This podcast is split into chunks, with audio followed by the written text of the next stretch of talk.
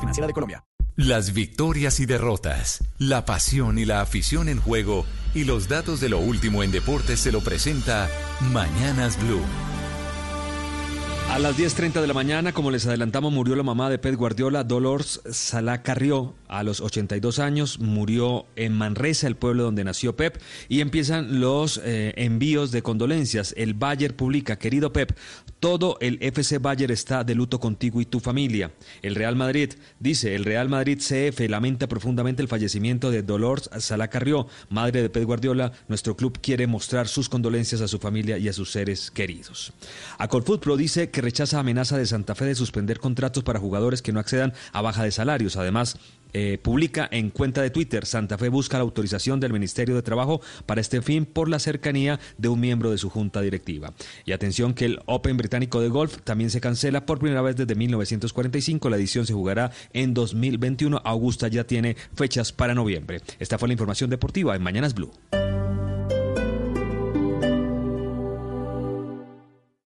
Esta es Blue Radio.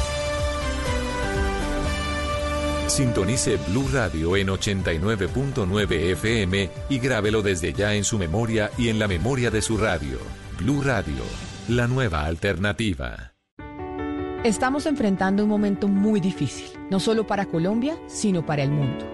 No hay que caer en la desesperación, solo ser conscientes de que necesitamos trabajar juntos. Si no tienes que salir de casa, no lo hagas. Si no tienes síntomas, no vayas a urgencias. En el supermercado compra solo lo necesario. No te lleves lo que otros pueden necesitar. Lávate las manos mínimo cada tres horas. No repliques información falsa. No creas en cadenas de WhatsApp. Para eso estamos acá, para informarte. Al coronavirus lo derrotaremos si todos nos sacrificamos por el otro. Por eso, desde Mañanas Blue, cuando Colombia está al aire, te decimos que aquí estamos para trabajar en equipo, para informarte, porque esta coyuntura necesita de todos. Blue Radio, la nueva alternativa. Mantente conectado con los planes Duo y Trío de ETV. Si compras 50 megas, nosotros te damos 80 megas de internet de fibra óptica durante 6 meses. Además, el primer mes sin costo y el segundo con el 50% de descuento. Llama ya al 377-7777 o ingresa a etv.com. Válido en Bogotá hasta el 30 de abril de 2020. Aplica términos y condiciones en etv.com slash TIC. Enfrentamos una realidad difícil, pero lo haremos juntos. Durante estos días y hasta el domingo 12 de abril a la medianoche, Colombia se mantiene en aislamiento general obligatorio para enfrentar la pandemia del nuevo coronavirus. Pero estaremos juntos. Estaremos en tu casa para informarte y acompañarte, para contarte cómo debemos cuidarnos y para comunicarte las decisiones de las autoridades. En estas dos semanas estaremos juntos. Numeral Yo me cuido, yo te cuido. Blue Radio y bluradio.com. La nueva alternativa.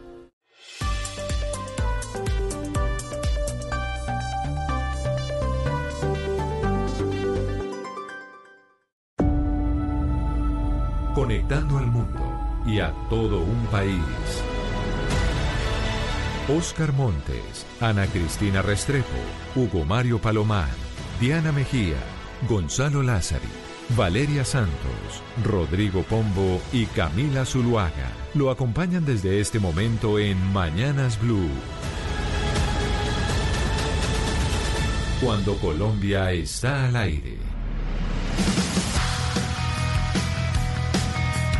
10 de la mañana, 33 minutos. Seguimos en Mañanas eh, Blue y empezamos cuando Colombia está al aire. Como siempre, hasta ahora también saludamos a nuestros televidentes que se conectan a través eh, de Noticias Caracol, ahora el primer canal eh, de noticias digital en Colombia a través de YouTube. A ustedes mil gracias por estar conectados ahí con toda la información. Es lunes, lunes de Semana Santa, una Semana Santa atípica, Gonzalo, pero es lunes de clásicos y es momento de ponerle también música, porque yo creo que la música nos ayuda a pasar momentos amargos y a pasar pues momentos eh, de cuarentena, porque estar en cuarentena no significa estar aburrido, estar en cuarentena no significa estar sin hacer nada. Por eso Camila hoy le traigo un playlist dedicado al soul, al funk, a la música disco para alentar un poco a los oyentes que hasta ahora se conectan con nosotros, ponerle algo de buena vibra al programa. Y me quiero ir al año 1973 porque ese año uno de los reyes de la música soul, del funk, James Brown, publicó esta canción. One, two, three, ho!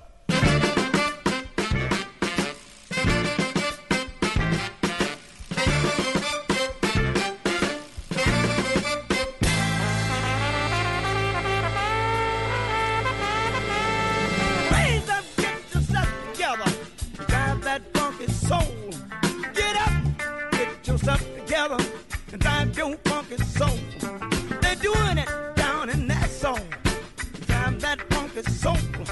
They're doing it by the beach.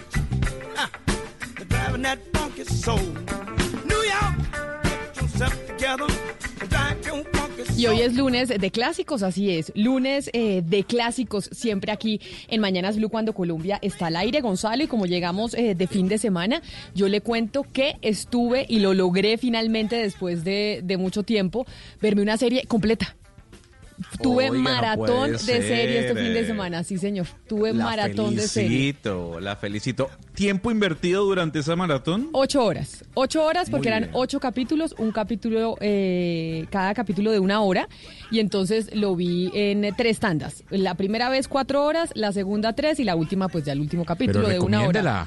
Se la recomiéndela, Camila, a ver. Pues ¿cuál mire, es? yo creo que la gente de pronto no eh, coincide con mis gustos pe- y yo lo que pasa es que me gustan muy poquitas cosas, así como dice Gonzalo en televisión, pero eh, Freud en Netflix, que además eh, la lanzaron hace muy poquito. Freud se lanzó en abril, es una, una serie austriaca, originalmente es en alemán.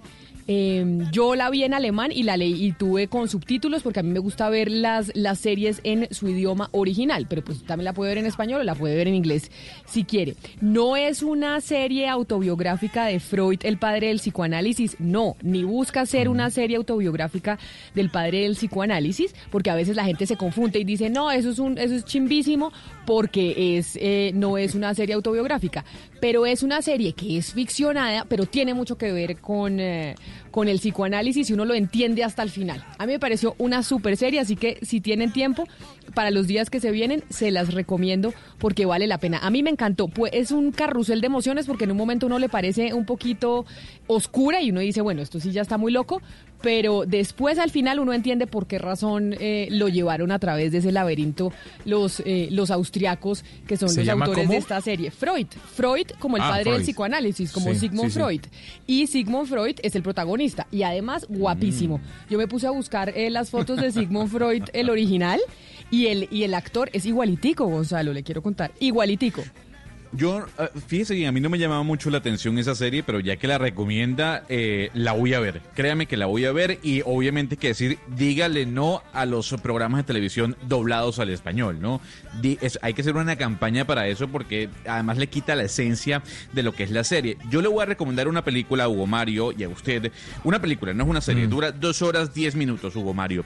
Eh, se hizo en el año 2016, pero la estrenó Netflix hace dos semanas se llama Patriots Day o el Día de los Patriotas.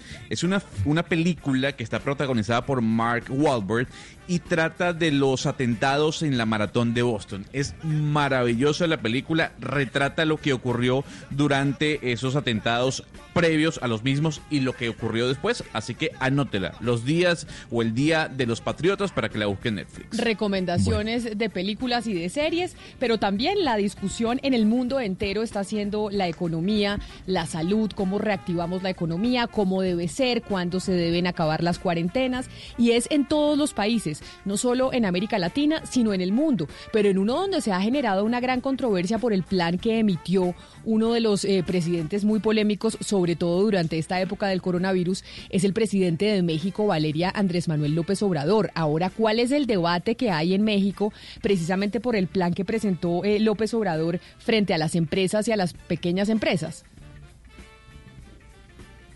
México hoy amanece con... ¿Me escucha? Sí, ya la escucho. Es que Buenos se demoró días, y y pensé, y como tengo la angustia de que el internet no funciona, de que las conexiones están muy congestionadas, entonces cuando no los oigo digo es que no están. Ahora la oigo.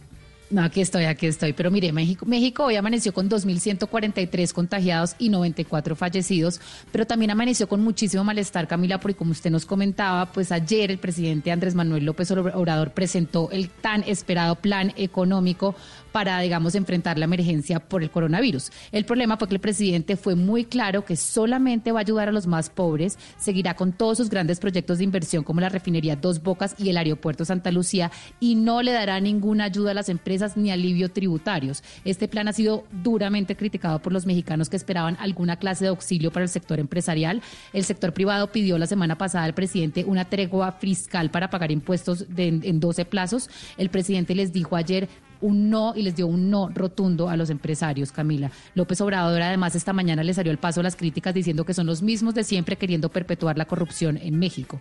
En México, Camila, las pequeñas empresas hoy eh, ya están ahogadas y generan el 52% de los empleos y hay que recordar, Camila, que eh, bastantes analistas pronostican una caída de cuatro puntos porcentuales del PIB para el 2020. El peso mexicano se ha depreciado ya un 23% en las últimas semanas, Camila. El tema de la economía es mundial. Esto no es solo en Colombia. En Colombia no es solo donde se están dando los debates entre cuándo debemos abrir, cuándo no, qué debemos hacer para reactivar eh, la economía. Y de hecho, Gonzalo, por eso eh, hay un estudio que hizo el Centro Estratégico Latinoamericano de Geopolítica sobre la economía en América Latina, que finalmente pues preocupa al mundo entero y, y, sobre todo al ciudadano del común que dice, bueno, ¿se podrá hacer algo para, para frenar la catástrofe que se ha dicho va a venir?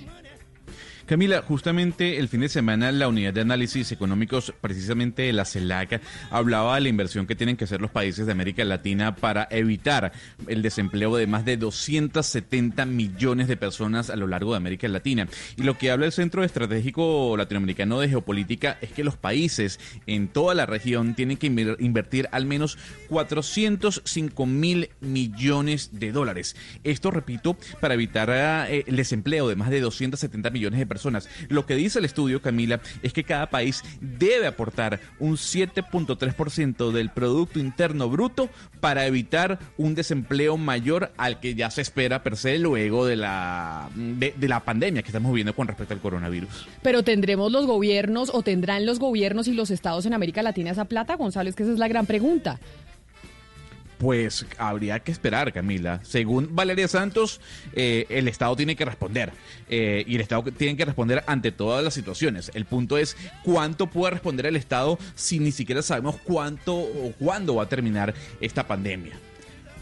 Pero mire, Camila, lo que sí es cierto es que el Fondo Monetario Internacional y diferentes entidades a nivel mundial han dicho que los países tienen que invertir aproximadamente un 10% del PIB para sacar a los países de esta crisis económica. Estados Unidos ya va a invertir 10% del PIB, Alemania 20% del PIB y los analistas en Colombia estiman que Colombia mínimo tendrá que invertir eh, 5% del PIB, que son alrededor de 50 billones o 60 billones de pesos para poder sacar a Colombia. Recordemos que Colombia hasta el momento ha nada más invertido 15 billones de pesos. Se dice que aún, digamos, es el primer paso y que Colombia tiene que estimar y crecer la inversión en casi 5% del PIB, Camila. La pregunta, Valeria, es de dónde va a salir esos, esos 50 billones de pesos, esos 5 puntos del Producto Interno Bruto en una economía que está paralizada y que se podría paralizar mucho más.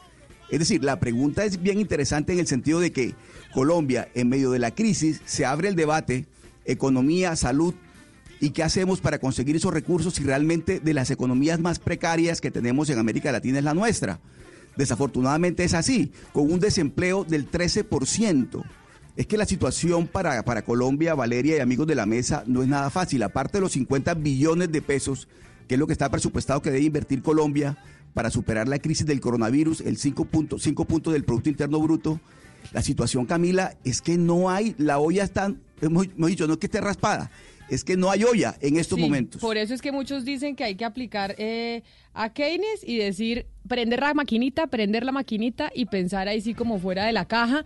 Mejor dicho, un debate de los economistas que ya tendremos, pero un debate el que se ha armado, oiga amigo Mario, y es que eh, lo que ha denunciado el, el, gobernador de Cundinamarca, Nicolás García, y que lo vimos durante todo el fin de semana, es la irresponsabilidad de la gente que decidió, inclusive en medio de la pandemia, pues decir que igual armaba paseo y que igual armaba viaje para irse eh, de Semana Santa que eso qué coronavirus ni qué coronavirus, me voy de paseo y armo, y, armo fiesta en Semana Santa. Sucedió el viernes, Camila, el sábado y el domingo también. Se vieron en carreteras muchos vehículos, incluso La policía más temprano aquí en Mañana Blue daba un reporte de cantidad de vehículos que fueron eh, inmovilizados, otros conductores sancionados, algunos los hicieron regresar incluso a sus ciudades de origen, pero no solamente la gente que viaja desde Bogotá hasta Anapoima, Camila, por ejemplo aquí en Cali, también mucha gente intentando llegar al lago Calima, que está ubicado al occidente de este departamento, porque allí hay eh, algunos conjuntos residenciales, condominios, casas campestres, fincas de recreo, a donde acuden pues algunos empresarios y algunos comerciantes y algunas personas que tienen recursos para, para tener ese tipo de propiedades.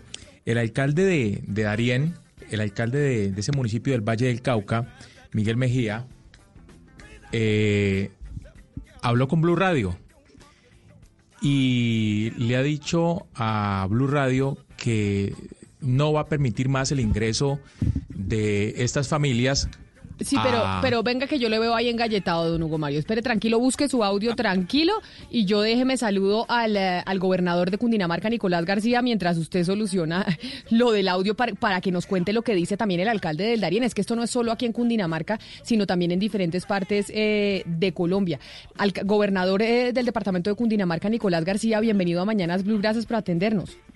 Camila, un abrazo para usted y para todos los oyentes. Venga, gobernador, ¿cómo es esto que hay gente, usted lo denunció el viernes de la semana pasada, que está incluso ya pensando, aprovechando para irse de noche en la madrugada de Semana Santa? Gente de Bogotá a otros municipios de Cundinamarca o incluso entre municipios de Cundinamarca. Así es, sucedió desde el viernes en la noche y madrugada del sábado. Estuvimos con la policía devolviendo gente, revisando maletas, equipajes, pero también hay que decirlo, no solo de bogotanos hacia sus fincas, sino también de cundinamarqueses que trabajan en Bogotá y creen que para ellos no aplica la medida y se pueden ir para sus casas. Inclusive estoy en este momento abriendo un proceso disciplinario a un funcionario que utilizó su carnet de funcionario de la gobernación para que lo dejaran pasar con el argumento de que iba a una reunión y no es cierto. Se fue y esta es la hora en la que no ha llegado. Pero estamos hablando de qué funcionario, gobernador, de qué funcionario está hablando. Es un profesional especializado de Convida, la, la EPS del departamento. Pero así tenemos muchos reportes de mucha gente. El ejemplo empieza por casa, ya le he pedido a Control Interno que haga un proceso y en este momento estoy en el municipio de Paratehueno, en el llano cundinamarqués. Vamos a despegar hasta Anapoima a hacer un sobrevuelo para revisar la ocupación de las fincas de descanso y de los condominios en Anapoima y donde veamos que hay una gran ocupación vamos a poner los puestos de control de la policía con cámaras enfrente. Pero entonces, gobernador, ¿cuáles son los municipios de Cundinamarca que tuvieron más eh, flujo de personas llegando durante el fin de semana? ¿Cuáles son los destinos que siguen prefiriendo entonces las personas para llegar a pasar Semana Santa, incluso en esta época de coronavirus? Camila, eh, Anapoima, la mesa de Anapoima tuvo muchas llamadas. Eh, aquí hay que decir que la vía departamental no es por, ahí por donde transitaron, seguramente utilizaron las vías alternas, que son las vías veredales, porque no pasaron por la eh, vía principal departamental. Y tenemos inconvenientes con Fusagasugá y con Girardot, porque esas vías son concesiones nacionales y el control no lo tenemos nosotros, lo tiene eh, pues la nación. Ya les hemos pedido la colaboración y ya estamos todos sobre todas las vías, devolviendo gente, diciéndoles que estas no son vacaciones, pero les repito, yo ya estoy yendo hacia Anapoima porque vamos a establecer controles a las salidas de los condominios y si encontramos gente que sigue en plan de paseo, los vamos a devolver, los Sí. vamos a multar y queremos dejarlos en evidencia firmada. Precisamente, gobernador, en esta dualidad entre competencias de la nación y competencias suyas del departamento, cuéntenos si es posible que en la práctica esta gente que descaradamente se fue el sábado en la madrugada o el viernes en la noche no puedan regresar prontamente a sus casas, salvo naturalmente que se levante el estado de emergencia.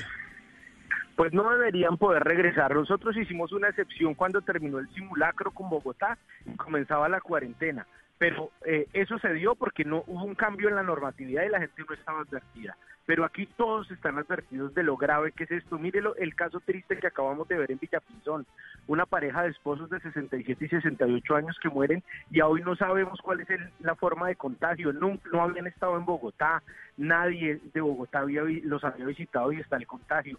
Cada vez que residentes de la ciudad con mayor nivel de contagio del país salen hacia Cundinamarca, es una posibilidad latente de contagiar a los cundinamarqueses. Es una irresponsabilidad.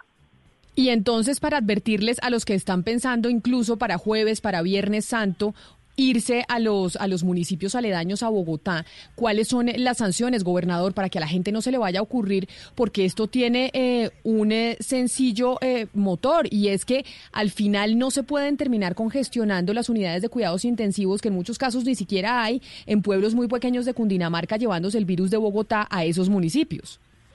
960 936 mil pesos de multa, pero además la inmovilización del vehículo. Vamos a estar en las salidas de Bogotá, en los ingresos de Cundinamarca, requisando los equipajes. Y si el equipaje es equipaje de paseo, como lo hemos evidenciado en muchos casos, inmovilización del vehículo y la sanción de dinero. Y ustedes van a poner control cuando se acabe la Semana Santa, es decir, entrando ya a Bogotá, como pasó incluso con el, eh, con el simulacro del aislamiento en ese puente festivo. Seguramente sí, porque de hoy a mañana también debemos decidir, por lo menos quién va a ser en Cundinamarca, las medidas que se van a adoptar a partir de la próxima semana. Gobernador, entonces no se le olvide también denunciar con nombre propio lo que encuentre en Cundinamarca, porque es que también hay denuncias, no sabemos si ciertas o no, de oyentes que dicen es que muchos funcionarios políticos son los que están aprovechando para irse precisamente en esta época a descansar en sus fincas y en sus casas, violando la cuarentena, pasando por los peajes, a pesar de que no es permitido. Cuente con que lo diré con nombres y apellidos, no tengo ningún inconveniente en eso. Cuando me lo preguntaron hoy, les reconocí que la única llamada que había tenido en todo el fin de semana por una situación de tránsito había sido la de Marcela, la hija de los dos señores que fallecieron en Pinzón, que la pararon cuando iba por las actas de defunción de sus, de sus padres y yo permití el tránsito de ella, además porque está amparada en el decreto, pero no duden que les daré nombres y apellidos de las personas que evidenciemos. Pues, gobernador, muchas gracias por estar con nosotros. Estaremos atentos, hablamos con, estaremos atentos y hablaremos con usted después de Semana Santa para que nos dé el balance y a ver la gente y los ciudadanos qué tan solidarios son con nosotros cumpliendo la medida de la, de la cuarentena y no yéndose de paseo a sus fincas por más de que las tengan. Mil gracias por haber estado aquí con nosotros. A ustedes muchas gracias y ahorita también les cuento lo que encuentren en Anapoima. Claro que sí, estamos pendientes de lo que encuentren en Anapoima porque nos dicen que eso está lleno. Mejor dicho, que Anapoima está a reventar, eh, gobernador García. Muchas gracias, ya les cuento. Claro que sí, pero mire, ahora sí, Hugo Mario, esto no es solo en Cundinamarca, esto no es solo en una parte del país. Allá en el Valle, en el Valle del Cauca también hay quienes eh, tomaron la decisión y decir nos vamos de Semana Santa para las fincas. Y es que en Darien, eh, le comentaba yo, Camila, ya hay un caso de COVID-19. Está la persona aislada con su, con su núcleo familiar, que aparentemente también están contagiados, y por eso el alcalde de, de ese municipio en donde está ubicado el lago Calima y todas estas fincas de recreo que yo le comentaba, pues ha dicho Martín Mejía que no va a permitir más el ingreso de caleños durante esta Semana Santa. ¿Y cuál es el problema que tenemos en Darién? Es que en Darién tenemos un barrio estrato 5 y 6, que son el barrio de recreo del Ingenio de Cali, de Ciudad Jardín de Cali, de todos los barrios estratos 5 y 6 de Cali. Y estas personas siguen insistiendo en venirse para acá, para el pueblo, para sus fincas, pero yo ya no los puedo dejar entrar porque ya es un riesgo totalmente por salud pública y es claro que nadie se puede movilizar en este momento. Adicional a esto tengo otro problema y es que los que están dentro del pueblo, eh, que son empresarios exitosos del Valle del Cauca. Entonces ellos ahora pretenden estar de, un día aquí en Calima, coger el carro por la mañana, irse a trabajar a Cali, a Buga, a Tuluá y regresar por la tarde. Pues eso no se puede porque van a tener, vamos a hacer exactamente el mismo riesgo, el mismo riesgo. Bueno, ahí está el alcalde de, de Darien, Camila, diciendo que va a hacer respetar el aislamiento. En el Darién es, eh, en el Valle del Cauca es el Darién, pero mire, donde más eh, se presentan, por ejemplo, en el departamento de Antioquia, en donde también la gente de Medellín se va para fincas, es al municipio de Río Negro, en donde también están llegando personas a pasar Semana Santa, y por eso nos acompaña eh, su alcalde, el alcalde de Río Negro, el doctor Rodrigo Hernández. Alcalde Hernández, bienvenido. Bueno, Camila, un saludo muy especial para usted y todos los oyentes hasta ahora. Bueno, está llegando mucha gente a Río Negro. ¿Cuáles son los controles que se van a tomar de gente que esté llegando a pasar Semana Santa a las fincas? ¿Alcalde? Creo que se nos fue, se nos fue el alcalde, ahí lo teníamos, pero algo pasó. Estamos con complicaciones eh, en este momento digitales y con complicaciones eh, operativas porque pues la gente está trabajando en remoto. alcalde, ¿me escucha? Ahí la escucho. Que Dios no, quién sabe qué fue lo que pasó aquí con el alcalde. Alcalde, ahora sí cuéntenos específicamente cuánta gente ha llegado a Río Negro a pasar Semana Santa. Ah, ¿Ustedes han tenido este mismo problema que estaba denunciando el, el gobernador de Cundinamarca? Camila, yo tengo que decir que aquí en Río Negro hemos sido muy estrictos Tan estricto hemos sido que yo he extremado todas las medidas semana tras semana y me he anticipado incluso a muchas decisiones del gobierno. Y yo antes de que saliera incluso el decreto departamental del tema de la restricción de controles al ingreso y salida del municipio, ya había puesto seis puestos de control, acompañados del ejército, la policía, el tránsito y la fuerza aérea lo que ha permitido que haya mucho control al ingreso de este municipio. Durante este fin de semana, además, extremamos la medida en el tema de pico y cédula, que pasamos de que las personas pudieran salir tres veces a la semana a que solamente lo hicieran durante una vez a la semana y los fines de semana no pudieran salir. Eso, esas medidas han ayudado mucho a que a nadie entre a Río Negro, salvo que esté entre las excepciones del decreto nacional 457. Y entonces, ¿ustedes qué medidas van a tomar? Es decir, ¿ustedes van a también a sancionar con una multa, como en el caso de Cundinamarca, a las personas que vayan a entrar y que vengan a pasar en Semana Santa eh, en su finca estos días mientras la cuarentena? Claro, Camila, pero este no es nuevo. Yo llevo, yo llevo durante esas tres semanas imponiendo las eh, debidas amonestaciones. Cerca de 450 comparendos llevamos el Río Negro y creo que tenemos cerca de dos personas judicializadas por no acatar las medidas policivas que garantizan eh, el mínimo de contactos y de esa manera la, se disminuye la propagación en el municipio.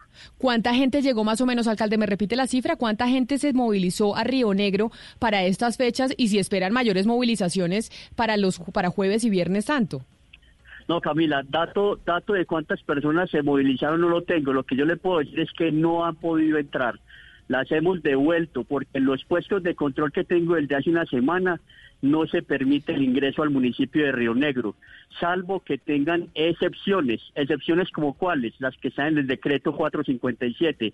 Aquí en Río Negro se traslada de otros municipios hacia Río Negro los funcionarios del área de la salud, los que son de los mercados, y a ellos con, con carnet en mano o certificado empresarial son los que permitimos movilizar en Río Negro. De resto, los hemos devuelto a todos los que intentan entrar a Río Negro por otra circunstancia distinta.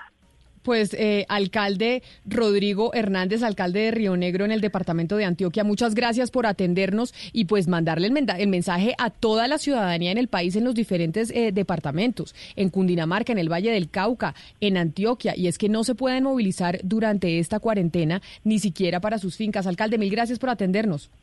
Bueno, Camila, a ti muchas gracias y sobre todo enviar el mensaje a los ciudadanos de que esto no es jugando y que las medidas hay que adoptarlas básicamente para que salgamos rápidamente de esa emergencia en todo el país y por supuesto en nuestro municipio. Claro que sí, alcalde, mil gracias.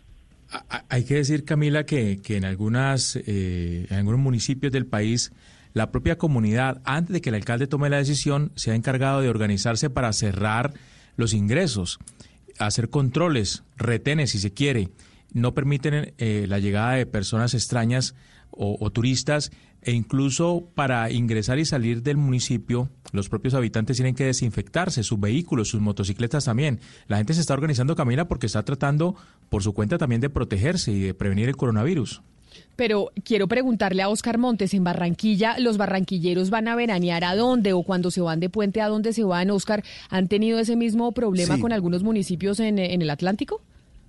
Hola Camila, no, realmente no ha sido tan, tan crítica la situación en el Atlántico porque realmente digamos que las playas nuestras son, no tienen el, atractivo, por ejemplo, de Santa Marta o de Cartagena. La gente ha preferido quedarse en sus casas, en la ciudad ha habido bastante movimiento, pero lo que tiene que ver con el turismo, Camila, no se ha movido tanto como, como lo estamos escuchando en otras partes del país. Pues bueno, ahí estaba el gobernador de Cundinamarca, que como nos dice, se va a ir a hacer las inspecciones a Anapoima, a Anapoima Pombo, porque le dan información al, eh, al gobernador que hay mucha gente en ese municipio. Por eso el gobernador está haciendo las visitas. Y hace bien Camila, y fíjese que hay un factor común denominador en nuestros tres eh, entrevistados en el Valle del Cauca, en Antioquia y aquí en Cundinamarca, y es que las sanciones van desde la multa hasta la inmovilización del carro y lo más importante a mi modo de ver, que les impiden a estos empresarios, digamos, de estrato 18, para graficarlo de alguna manera, devolverse cuando se les dé la gana a trabajar.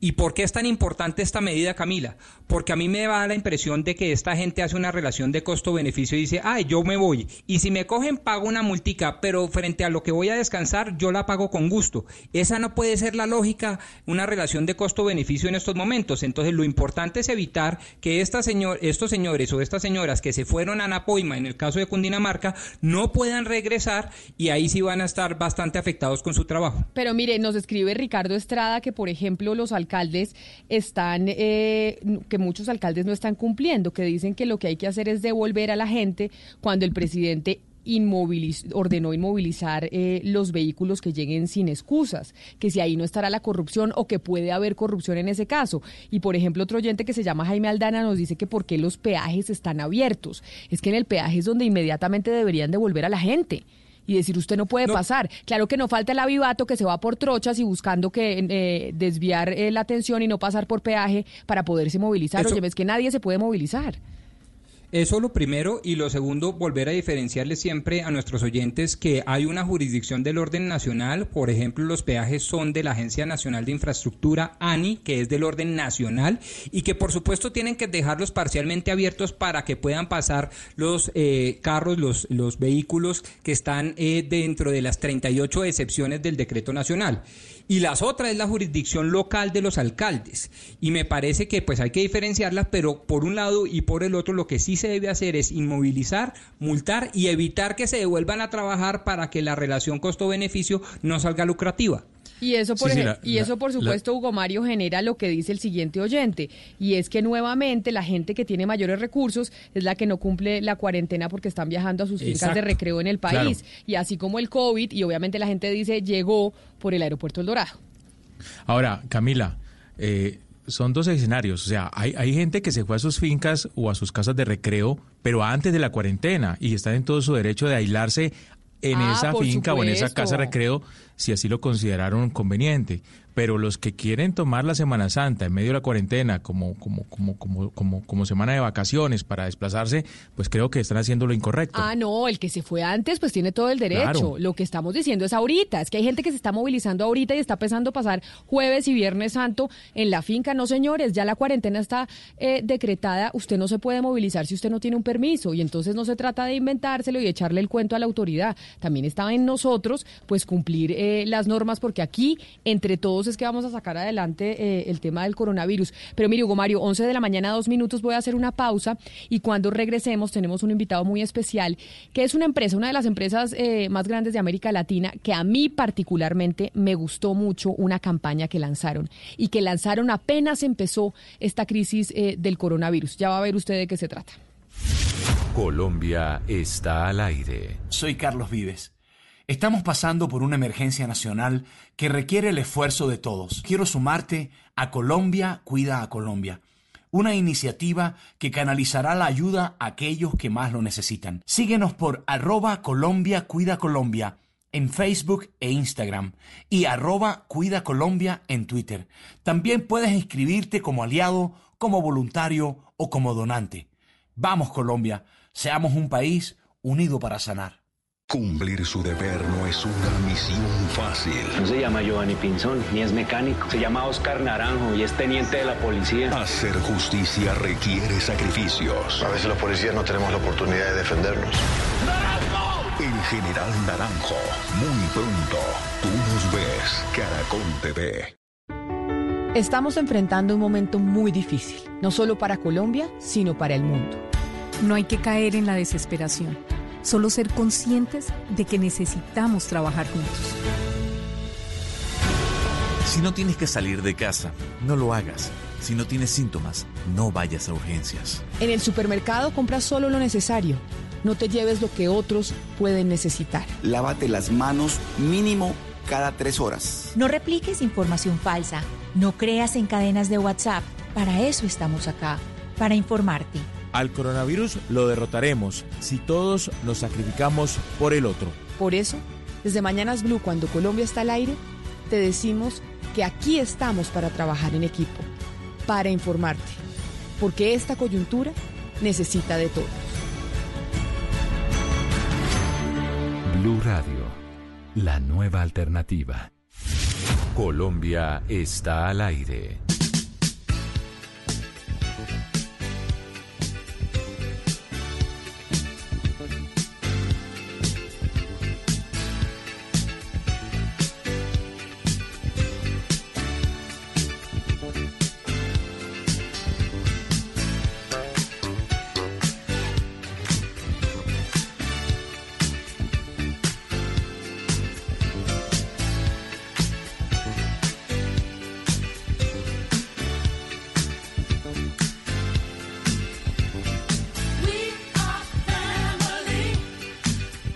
Para ambientar la entrevista que usted nos va a traer a continuación, le traigo el grupo de las hermanas Sledge de 1979, directamente desde, desde Filadelfia, con una de las canciones más importantes dentro de la música disco del funk, We Are Family, en nuestros lunes de clásico.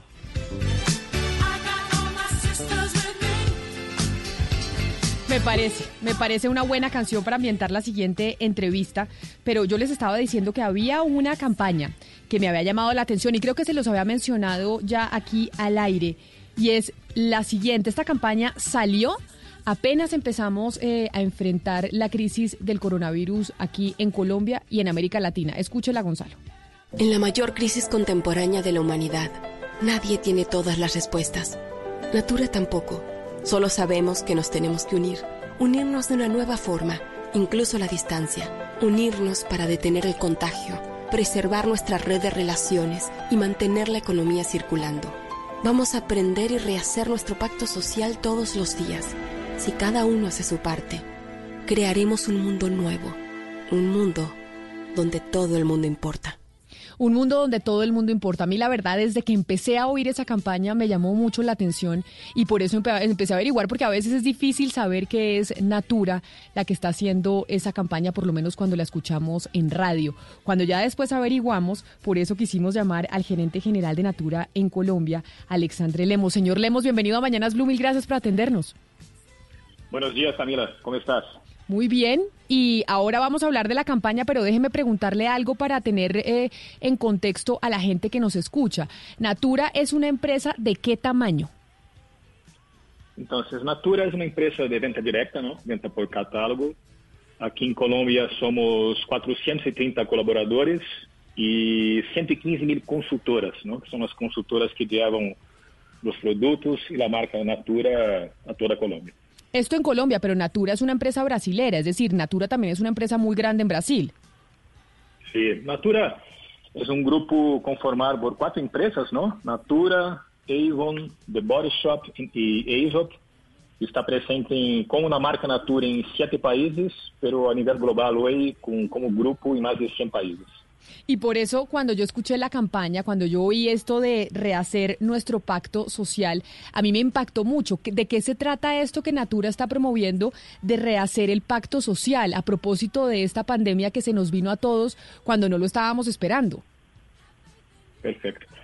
Bueno, Camila, Natura es una empresa que desde el principio ¿no? es muy conectada con las causas. ¿no? Desde la sustentabilidad, es una empresa que lleva 50 años, pero tiene la sustentabilidad en su ADN. Eh, y ahora partimos con una campaña que es Cada Persona Importa, que fue anterior a toda esa crisis, la pandemia del coronavirus.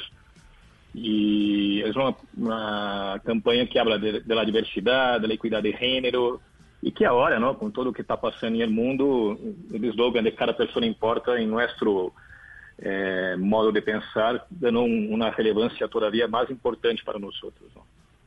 Claro, pero y eso, cuando cada persona importa ahora en medio de la crisis, ¿qué significaría? ¿Cuál es el mensaje que quiere que enviar eh, la empresa con eso de que cada persona importa y de rehacer nuestro pacto eh, social en medio de la crisis? Dale. Eh, Natura tomou algumas medidas importantes. ¿no? Desde el 24 de marzo, todas las plantas de producción de Natura en el mundo, no solamente en los países donde, donde hay algún decreto de restricción, eh, toda la producción está volcada en insumos básicos, ¿no? los productos de primera necesidad. ¿Qué más? Todos los trabajadores están ahí en, en home office, ¿no? con un cuidado importante para todos. Outra medida importante que tomamos e anunciamos também no 24 de março é que por 60 dias hicimos um compromisso de não desvincular a nenhum colaborador, não? porque um momento de crises como essa genera é, ansiedade, é, pânico em algumas pessoas, então reforçar o vínculo, a importância de, de, a importância de cada colaborador era algo importante para nós outros também. Señor Lemos, eh, vuelvo a la pregunta de mi compañera Camila Zuluaga, pero desde otro enfoque.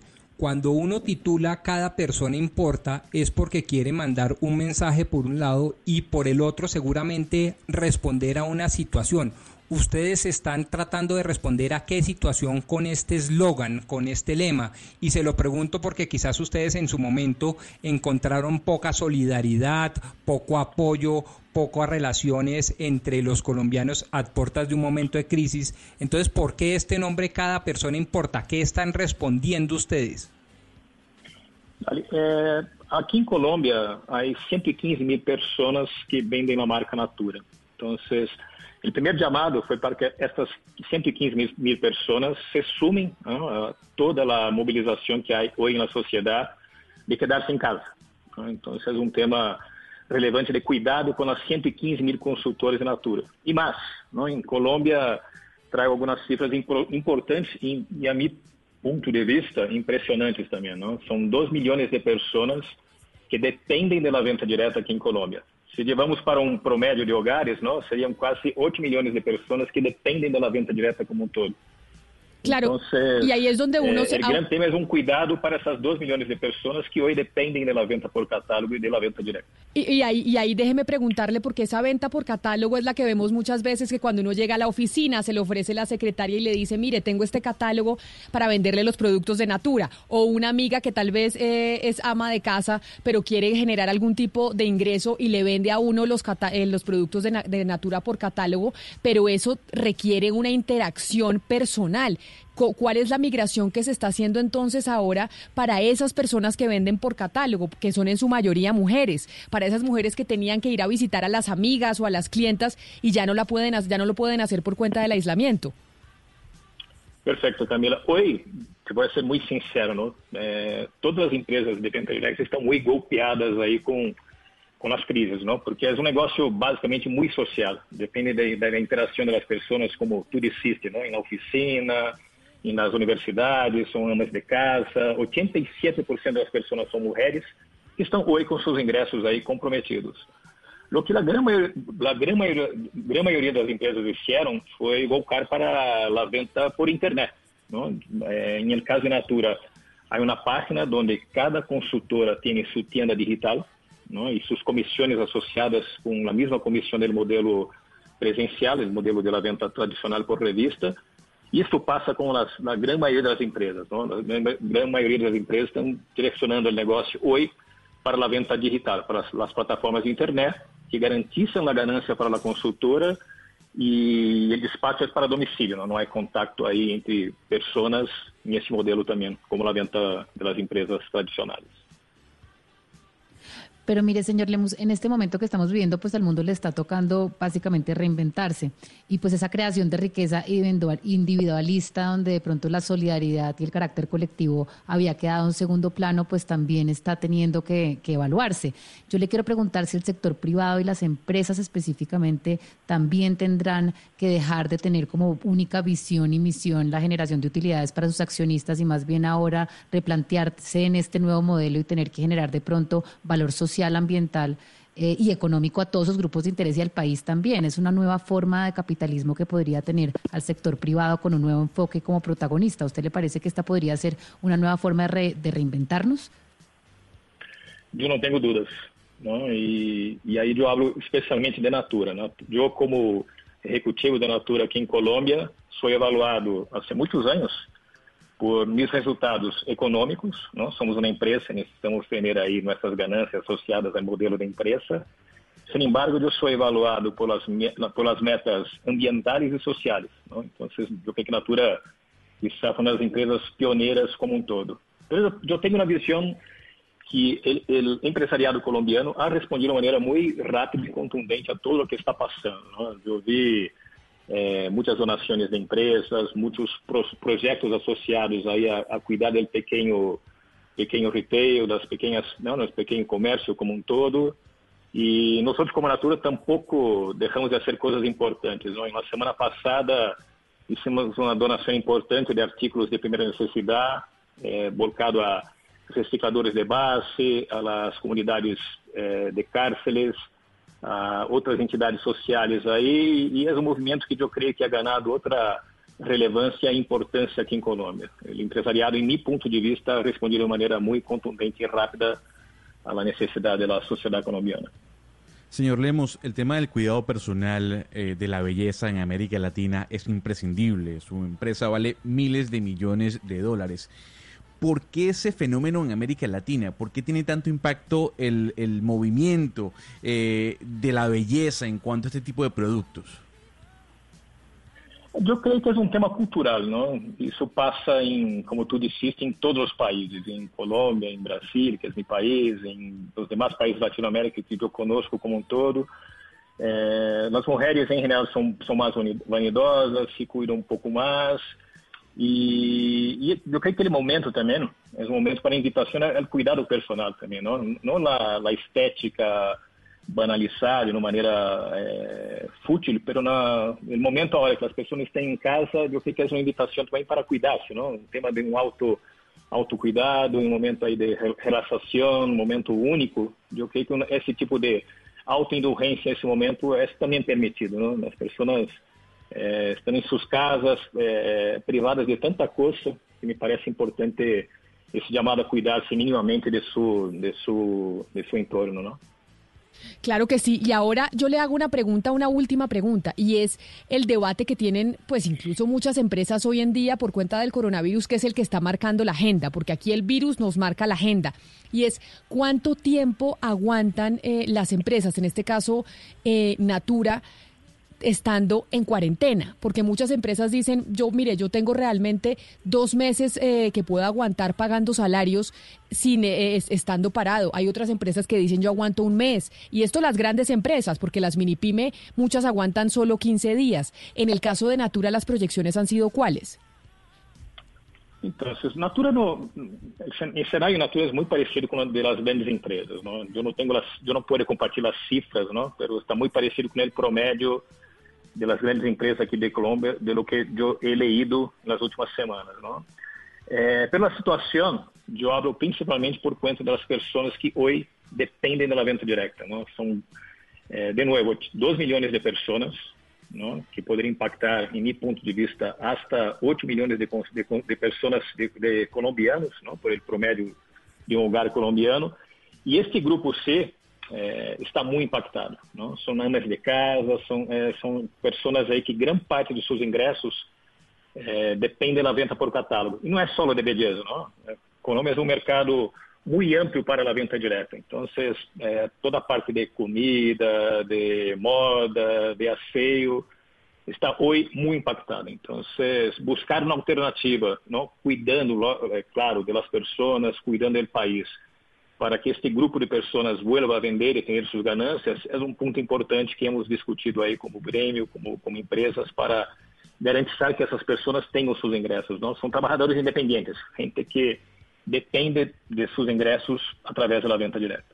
Claro que sí. Pues mire, señor Alexandre Lemos, gerente general eh, de Natura en Colombia, mil gracias por atendernos. A mí la verdad es que me impactó mucho la campaña cuando la escuché hace dos semanas aproximadamente y sé que Natura siempre ha sido una empresa muy bonita en términos eh, del medio ambiente y de preocuparse por las situaciones que está enfrentando el planeta. Así que mil gracias por, eh, por habernos atendido, por haber hablado de la campaña y pues de la situación que también está enfrentando una empresa muy importante, no solo en Colombia, sino en América Latina. Mil gracias por habernos atendido. Graças a ti, Camila. E eu não tenho dúvidas que estaremos como sociedade muito mais unidos, muito mais conectados com o que de verdade importa em nossa vida. Não? Eu estou aqui desde me ventando em minha casa aqui mirando a Bogotá como eu nunca he visto, não? Tão limpa, tão nítida, tão bela, não? Então não tenho dúvidas que é uma señal que nós como sociedade estaremos mais conectados con lo que está pasando. Muchísimas gracias por el espacio. Y más conectados con el planeta, sin duda alguna. Mil gracias, señor Alexandre Lemos, gerente general de Natura. Y les vuelvo a poner eh, a ustedes la, la, campaña que hicieron eh, desde Natura cuando empezó, incluso un poquito antes, este tema eh, del coronavirus en, en el mundo. Y la verdad que sí toca mucho. En la mayor crisis contemporánea de la humanidad, nadie tiene todas las respuestas. Natura tampoco. Solo sabemos que nos tenemos que unir, unirnos de una nueva forma, incluso la distancia, unirnos para detener el contagio, preservar nuestra red de relaciones y mantener la economía circulando. Vamos a aprender y rehacer nuestro pacto social todos los días.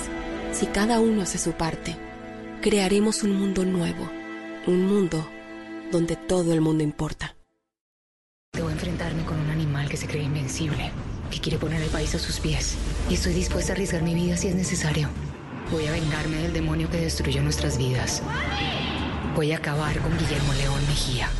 La venganza de Anadilla. Gran estreno próxima semana a las 8 y 30 de la noche después de Noticias Caracol.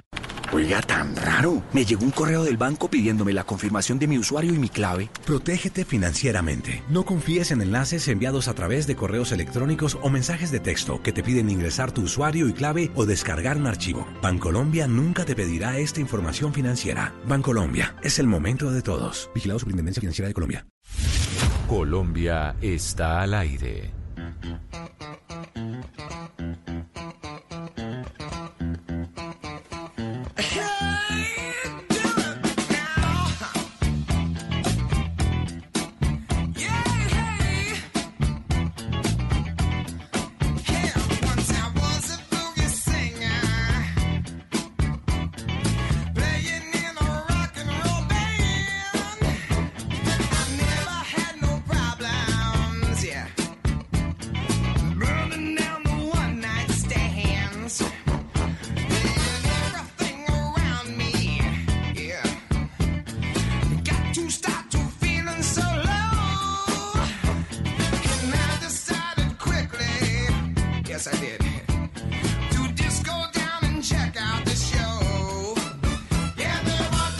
Seguimos en la década del 70. En este caso nos vamos para 1976 exactamente para traerle un clásico de Wild Cherry Play, That Funky Music, que seguramente está alegrando a más de uno en sus casas.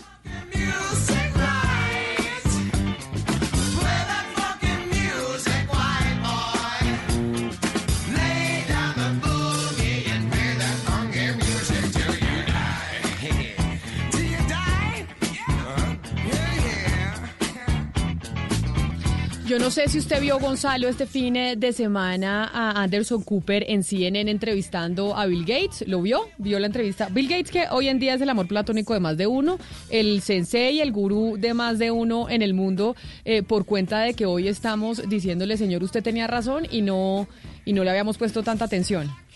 Debo decir que tengo CNN Internacional todos los días a toda hora y vi la entrevista. Maravilloso. Maravillosa, sí, maravilloso. Diciendo, un poco dándole la razón a Valeria en muchas cosas, eh, Bill Gates, eh, uno de los hombres, Bill Gates está en número uno en Forbes, ¿no? El hombre más millonario, uno o dos. Siempre está en, uno es Besos y dos Bill Gates. Besos. Bueno, yo creo que Bill Gates se ha relegado al cuarto al tercer puesto. Hay que recordar, Camila, que está Jack Ma de Alibaba, está el señor Mark Zuckerberg, está Warren Buffett, pero Bill Gates está entre los cinco primeros. Bueno, y siempre ha estado como uno de los hombres más ricos del mundo, donando plata lo, a lo que da, pero diciendo, pues tenemos que estar confinados y es mejor después reactivar la economía, dijo Bill Gates en esa entrevista con, eh, con Anderson Cooper en CNN, y que pues que los muertos que se nos puedan generar por cuenta de la pandemia. Pero hay algo interesante, Camila, más allá de esta entrevista que pudimos ver en CNN, es que este fin de semana también hubo diferentes artículos hablando de cómo en Asia, por ejemplo, el Big Data está ayudando a mm, tal vez eh, reducir el contagio del coronavirus, a diferencia de lo que está haciendo Europa y América Latina, en donde han cerrado fronteras completamente. Lo que dicen diversos eh, analistas es que Europa está tan cerrada al Big Data y América Latina también que no la han podido utilizar como herramienta para sofocar en este, en este momento el coronavirus. Es más que- bien, y un momento, Hugo Mario, más bien lo que hace América Latina y Europa es quejarse de la tecnología en medio de la coyuntura. Es que, Gonzalo, incluso en, en Corea del Sur, tanto que hemos hablado de Corea del Sur y, y del ejemplo que ha dado con el control del COVID-19, hay que decirlo. Allí se utilizó la Big Data, Gonzalo. No solamente se hizo seguimiento a los teléfonos celulares de todos los ciudadanos, sino incluso a sus compras a través de tarjetas débito y crédito. El gobierno tuvo siempre a la mano la información de cada movimiento que hizo cada persona en ese país y gracias a eso pues se logró controlar más fácilmente o evitar tantas muertes de contagiados por COVID-19. Claro. Cosa que no ha pasado en, en- en Europa y América Latina, como dice Gonzalo, Camila. Pero por eso hablábamos eh, la semana pasada con el superintendente de Industria y Comercio, que es el encargado de manejar los eh, el tema de los datos personales aquí en Colombia. Porque obviamente, yo sé, Gonzalo, que usted dice, frente a la pandemia no importa nada más, pero hay un temor, y es lo que pasa en Europa, hay un temor que después los gobiernos se aprovechen exageradamente de esos datos que van a terminar teniendo de la ciudadanía. Pero, pero Camila, pero ¿cuál temor? Si finalmente Google o Facebook ya, ya saben muchas de nuestras cosas, o sea, saben Sí, qué, pero, qué nos gusta, en, qué pero en- comemos, dónde pero en estamos. Europa hay una gran una regulación muy fuerte en contra de Google y Facebook, a diferencia, por ejemplo, de los Estados Unidos. La señora Mm. Vestager No, y Camila. en, en Europa sí ha hecho un trabajo muy fuerte en contra de la eh, en contra de Google y de Facebook para la protección de datos. Pero mire, Camila, además, ¿se acuerda que la una de las preocupaciones que teníamos con el superintendente la semana pasada era sobre esta regulación que sacó la superintendencia permitiéndole a los operadores móviles entregarle a Planeación Nacional la información de nuestros celulares? Pues digamos que en Colombia los operadores móviles le dijeron que no a la superintendencia y le dijeron que no a Planeación Nacional y lo que le dijeron es, vea, no, usted me dice a mí qué números de teléfono necesita y con qué fin y yo les mando el mensaje de texto, pero yo no les voy a dar a ustedes el teléfono y la información de absolutamente ninguno de mis clientes. Entonces, en Colombia obviamente también está en esa línea de proteger desde una forma, digamos, muy estricta nuestros datos como la europea y eso también puede ser en un momento garantía para nosotros en términos de democracia y de pro- protección de nuestros datos, pero también digamos que un talón de Aquiles en términos de cómo vamos a enfrentar esta pandemia sin los suficientes tests y sin poder manejar el Big Data, que ha sido una de las herramientas más eficaces en poder aplanar Oiga, la curva en países pues, de, de- de Oriente. A propósito de Big Data, ah, se va a presentar una ley en Estados Unidos para, para evitar que los funcionarios federales y sus familias, sus hijos, utilicen TikTok. ¿Y por qué? Esa aplicación que... Pues porque TikTok es, es China, es de una Ah. compañía china y, y obviamente el Partido Comunista tiene el control sobre esas compañías. Y entonces muchos datos de adolescentes eh, en Estados Unidos se están quedando en poder de el Partido Comunista chino Y sabe, y sabe, incluyendo hijos de algunos eh, eh, funcionarios del Departamento de Estado y el Pentágono. Imagínese usted la gravedad del asunto. Pero además sabe que Hugo Mario, de hecho, cuando fueron las revueltas en eh, Hong Kong, TikTok, que es una red social básicamente hemos dicho de chistes y para perder el tiempo, TikTok Para adolescentes. es- se empezó, no porque ya hay gente grande, acuérdese que hay los adolescentes que Ah, se sí. quejan que nosotros porque estamos metidos ahí. TikTok se empezó a utilizar para enviar información acerca de lo que estaba pasando y de la violación a derechos humanos en Hong Kong. Y precisamente a pesar de que dicen que en la China pues las empresas igual son privadas, no señor, en TikTok empezaron a bajar esos mensajes que hablaban del tema de Hong Kong. Y ahí empezaron a circular una cantidad de informaciones a nivel internacional diciendo y alertando sobre el riesgo del manejo de la información en TikTok. Porque si bien usted echa un chiste, pues ahí no le van a censurar absolutamente nada. Pero sí se Mm. vieron censuras en TikTok frente a los mensajes que se mandaban desde Hong Kong en su momento cuando se estaban dando las protestas. Sí, No, pero además usted sabe que- que... en la China es obligatorio, ¿no? Compartir datos. Y siendo eso una aplicación china, por eso digamos la preocupación, porque muchos hijos de, de- del personal de seguridad eh, de, de Estado de los Estados Unidos, pues eh, utilizan la Pero aplicación. Creo, creo que fue Gonzalo la aplicación más, más, eh, más utilizada en el, en el, en el año 2019. Sí, eh, sin duda alguna ha tenido un auge muy grande TikTok porque además la población china es inmensa. Eh, Nicolás Maduro ya anunció que tiene su cuenta de TikTok, pero hay que dejar claro lo siguiente, Camila, como nos decía además nuestra invitada la semana pasada, eh, la señora Úrsula Gutiérrez, que fue expulsada de China, y es que todas las redes sociales en China están reguladas. Y también hay que agregar que no hay empresa privada, por lo menos grande en China, en donde el Estado o el gobierno tenga la mano puesta. Desde Huawei, TikTok. No, o sea, que no, tenga, que no tenga la mano puesta. o no, que, que, mejor dicho, que tenga la mano puesta. Me- lo, lo que- lo que quiero O sea, decir controlan es... vez todo. Controlan absolutamente Efe- todo. efectivamente, efectivamente. Si las personas creen que Huawei es netamente privada, están equivocadas, al igual que Alibaba o TikTok. El gobierno chino tiene gran parte de, no sé si de llamarlo acciones, pero sí de protagonismo dentro de cada una de estas compañías. Pero todo lo cual me lleva todo lo cual me lleva Camila a, a pensar si definitivamente no solo las autoridades colombianas como la Superintendencia de Industria y Comercio, sino las autoridades mundiales, incluso la europea que usted tanto cita, deben concentrarse en evitar eh, la transmisión de los datos o más bien deberían concentrarse en sancionar muy fuerte y ejemplarmente el abuso del manejo y la comercialización de los mismos, porque me da la impresión de que esta es, al igual que la guerra contra las drogas, por poner tan solo un ejemplo, una guerra perdida de antemano. No, pero es que Pombo, no creo que pero vayamos a poder. Pombo, ahí no se trata solo de la comercialización de los datos, sino el temor de que en un futuro, porque hoy tenemos un tipo de gobierno, no sabemos en un futuro cuál vamos a tener, y entonces que en un futuro Claro. ya esos gobiernos se aprovechen con los datos que se recolectaron durante la pandemia, que es lo que pasa en la China, y es ver si vamos a ir hacia gobiernos que terminan como en China controlando absolutamente todo de usted, que incluso con el tema Entiendo- del, eh, del coronavirus hasta, hasta su estado de salud. No, entiendo perfectamente a dónde queremos apuntar y hacemos bien. Lo que quiero también advertir es que me da la impresión de que este proceso de la tecnología es prácticamente irreversible y va mucho más rápido que lo que puedan reaccionar las autoridades estatales. Ni siquiera los europeos van a poder hacerlo, con lo cual evitar el, eh, digamos, la transmisión de datos y el flujo de datos va a ser muy difícil. Lo que sí podemos concentrarnos es en sancionar ejemplarmente a los gobiernos y a las empresas que abusen de ellos. Pues ahí está, pero puede ser una- un mecanismo también de boicot, ¿no, Gonzalo? Esto que usted había mencionado hacia los chinos. Y es eh, si en Estados Unidos ya se, prohíbe- se prohíbe usar TikTok por cuenta de que es una que aplicación es el china, problema. no solo por los datos, sino por el boicot hacia, hacia los negocios eh, chinos. Claro, claro. Y eso es lo que se viene, Es que Camila. Eso es, lo que va, eso es lo que va a pasar, ¿se Valeria. O sea, luego, luego de la pandemia lo que va a ocurrir es que se va a generar un boicot promovido por los Estados Unidos, desde demandas federales, como ya hemos escuchado aquí en el programa, hasta tal vez imposición de aranceles, decisiones a nivel de comercio internacional, porque de alguna otra forma, Camila, para muchos, China tiene que responder. Sí puede comentar, Valeria. Yo la escuché y sí puede comentar. Cuénteme. Qué pena es que... Gracias.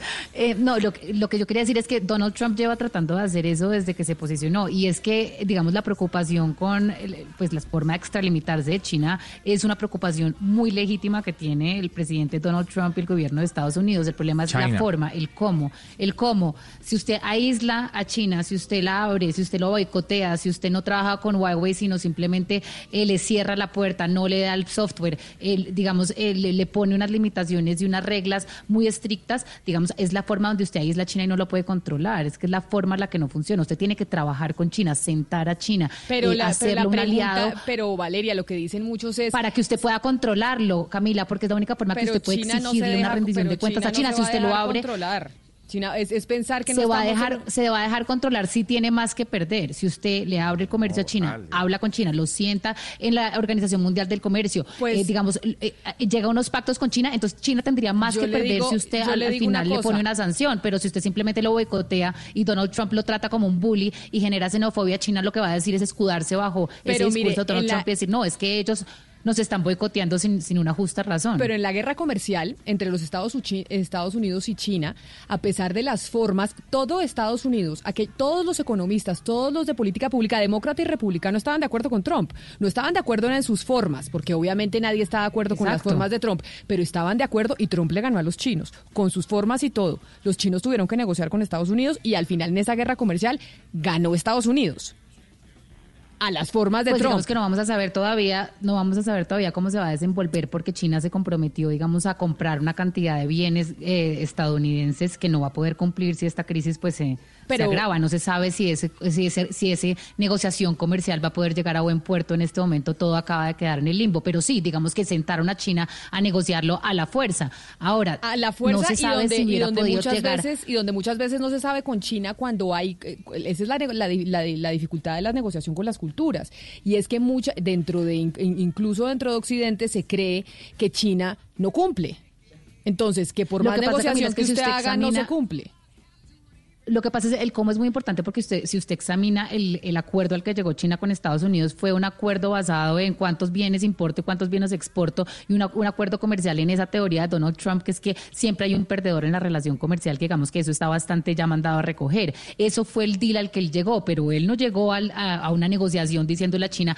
cómo va a proteger mis datos, usted cómo va a dejar de espiar, usted cómo va a dejar de mandar a gente a que Huawei a robarse nuestra propiedad intelectual, etcétera. No, Donald Trump llegó a un acuerdo que a él le convenía por esa premisa que él tiene de que el comercio, que, le, que, el comercio internacional alguien pierde y alguien gana todo el tiempo, pero lo que importa en realidad no estaba plasmado en ese acuerdo. Entonces, eso es lo que se le critica a Donald Trump, el cómo, cómo usted está haciendo en realidad que China rinda cuentas hacia el mundo. Eso no lo está haciendo Donald Trump, lo está aislando y está empoderando más a Xi. Eso es lo que está pasando. Yo no sé, yo no, no sé si, si, si está empoderando más a Xi Jinping cuando, cuando la situación con China no es solo norteamericana, sino también europea y del mundo, cuando el mundo le está reclamando a China cuando se conoce la, la, la, falta de veracidad en los datos. Yo creo que esto ya no es un tema solo de los Estados Unidos, y, y, y sino es un tema del mundo entero en donde ya no hay solo un, pues, eh, un, un, país dominante y un imperio como era antiguamente, sino que tenemos diferentes fuerzas.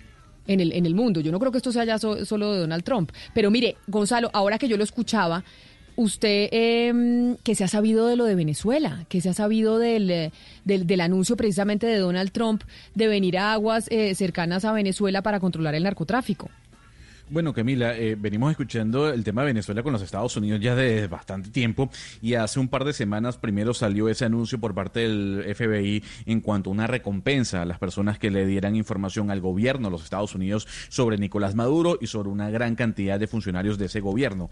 15 millones de dólares es la recompensa por información eh, en contra de Nicolás Maduro. Pero días después eh, el presidente de los Estados Unidos anunció en este caso que iba a poner en marcha una operación en el hemisferio norte y también en el sur, exactamente en el Caribe, en donde iba a movilizar una gran cantidad de barcos de la Armada para prevenir que los carteles de la droga aprovechasen la pandemia y, básicamente eh, eh, aumenten la exportación y el movimiento de droga dentro de América. Eso para muchas personas significó un llamado de atención para el gobierno de Nicolás Maduro. Algunos analistas decían que o dicen que se viene una posible intervención. Algunos comparan lo que está pasando en este momento con lo que ocurrió en Panamá en 1989 y estamos a la expectativa, Camila, porque así como muchos piensan que esto puede llevar a un Panamá o un Venezuela, a un Panamá del 89 trasladado a esta época, hay otros como yo que dicen que no va a pasar absolutamente nada.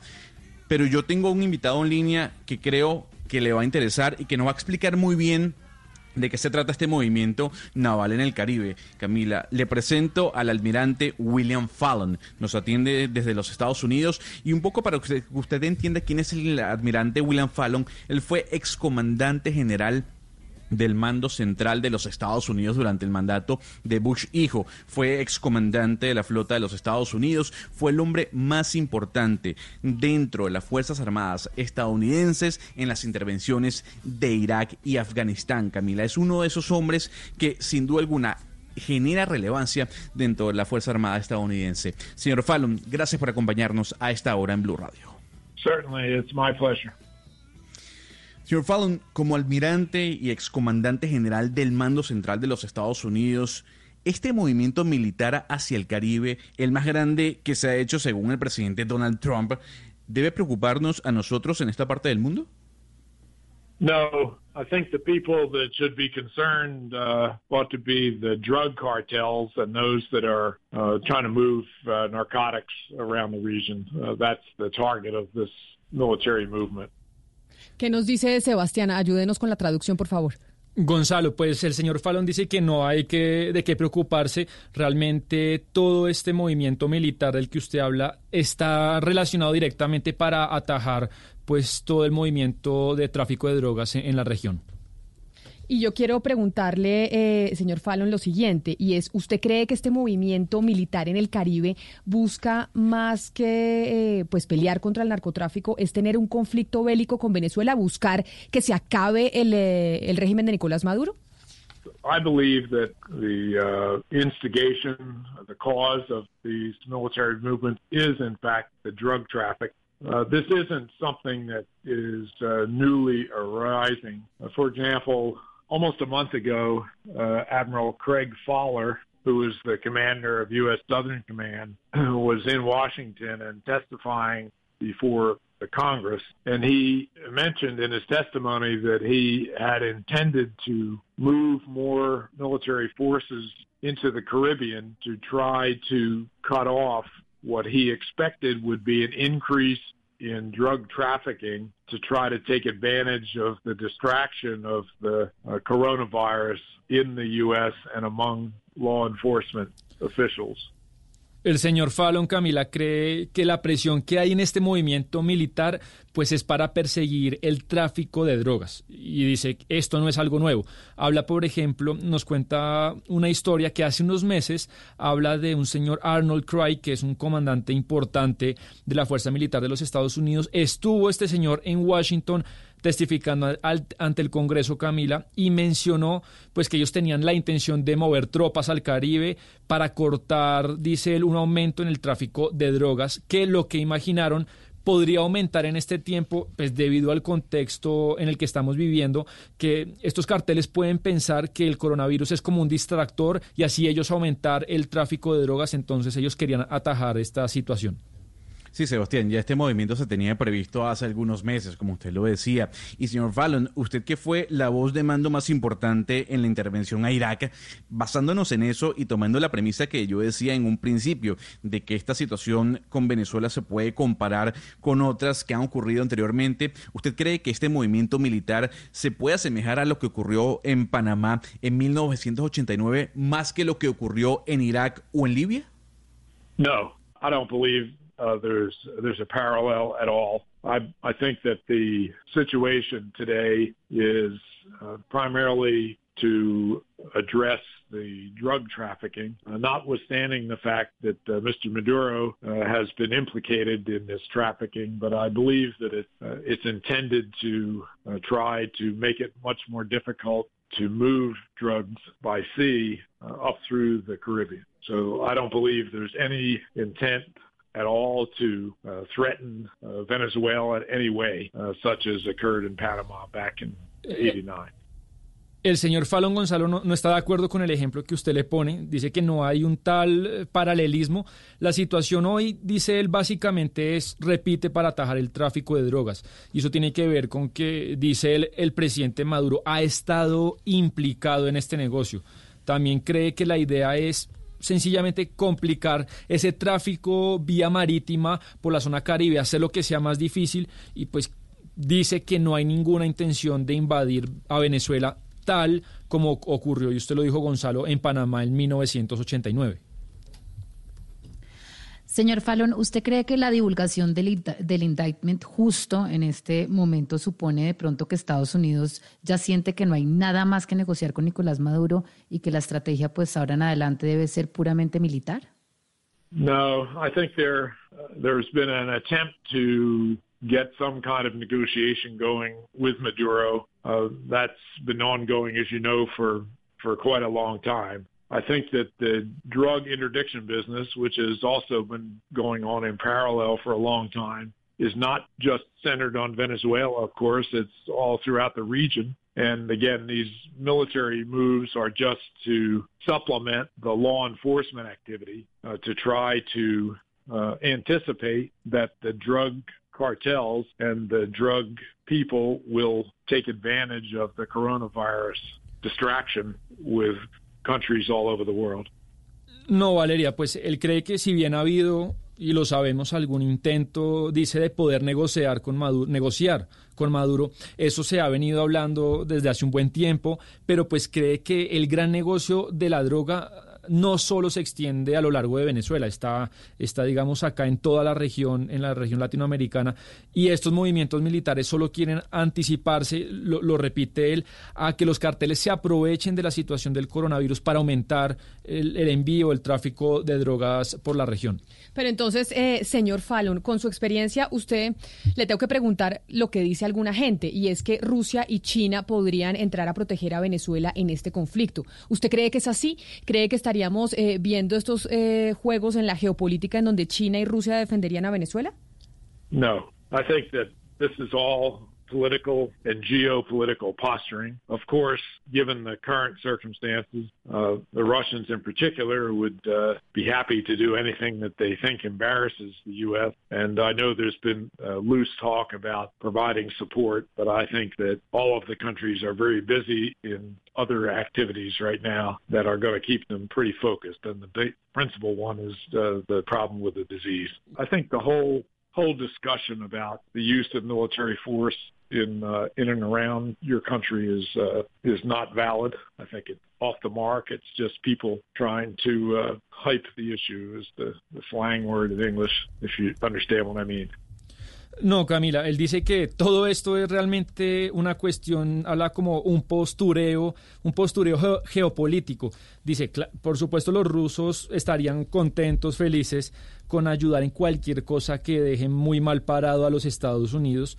Y si es cierto que, digamos, le dan cierto soporte a Venezuela, pero ahora mismo los rusos y casi todos los países del mundo están muy ocupados con otras cosas. Y, por supuesto, lo más importante es lo del coronavirus. ¿Cree que toda la discusión y, los comentarios que hacemos acá en Colombia sobre las fuerzas militares de Estados Unidos y el tema de la invasión dice que son falsas, que, que no le demos validez a ese tipo de comentarios?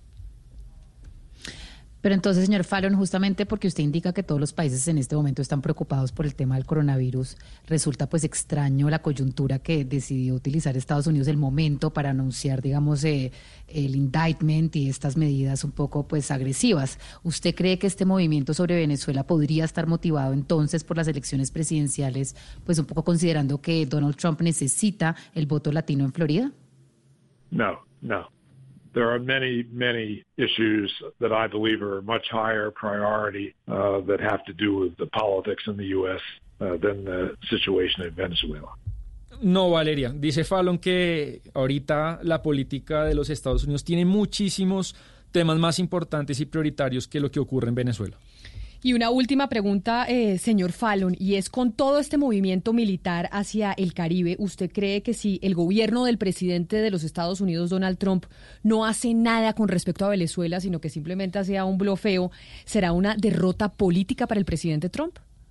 Uh, again, I think that it's an issue, but in the of all the things that they would be concerned about, it's not anywhere near uh, the top of a list of important things. I'm, I'm sorry, but that's that's the reality. Most of the politics are domestic in the U.S., and there are a lot of other things going on, uh, particularly with the the uh, virus and the economy in the U.S. that far overshadow anything that might be going on in Caracas.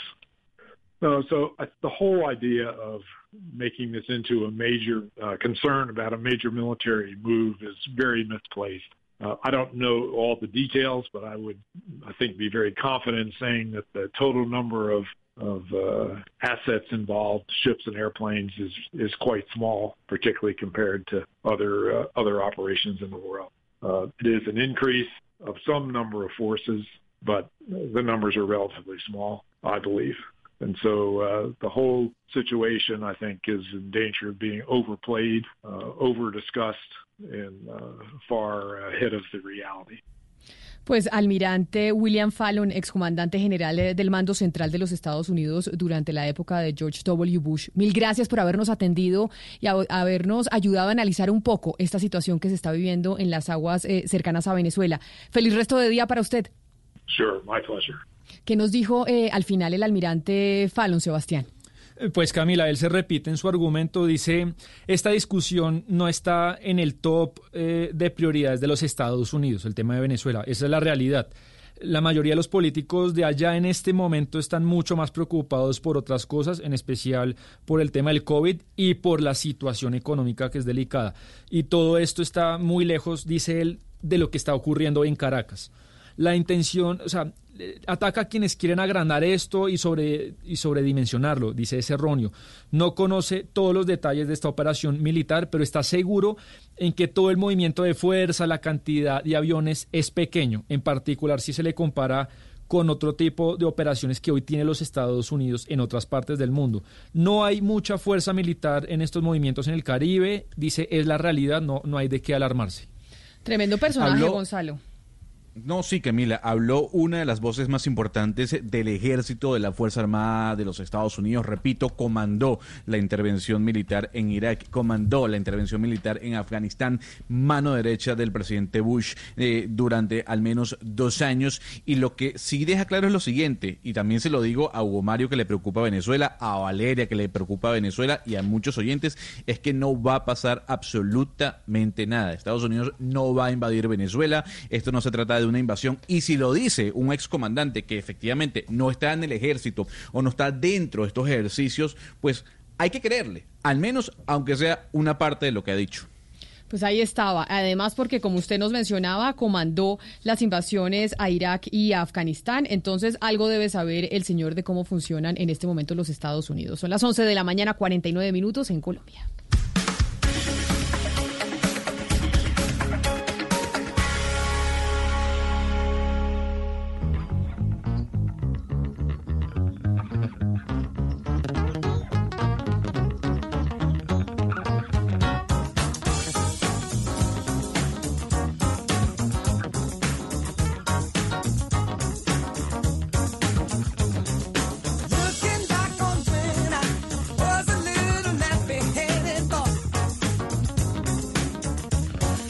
Bueno, Camila, seguimos con funk, con música soul. Aquí le traigo a uno de los padres del funk, del soul, del rhythm and blues. Él se llama Steve Wonder y esto se titula I Wish.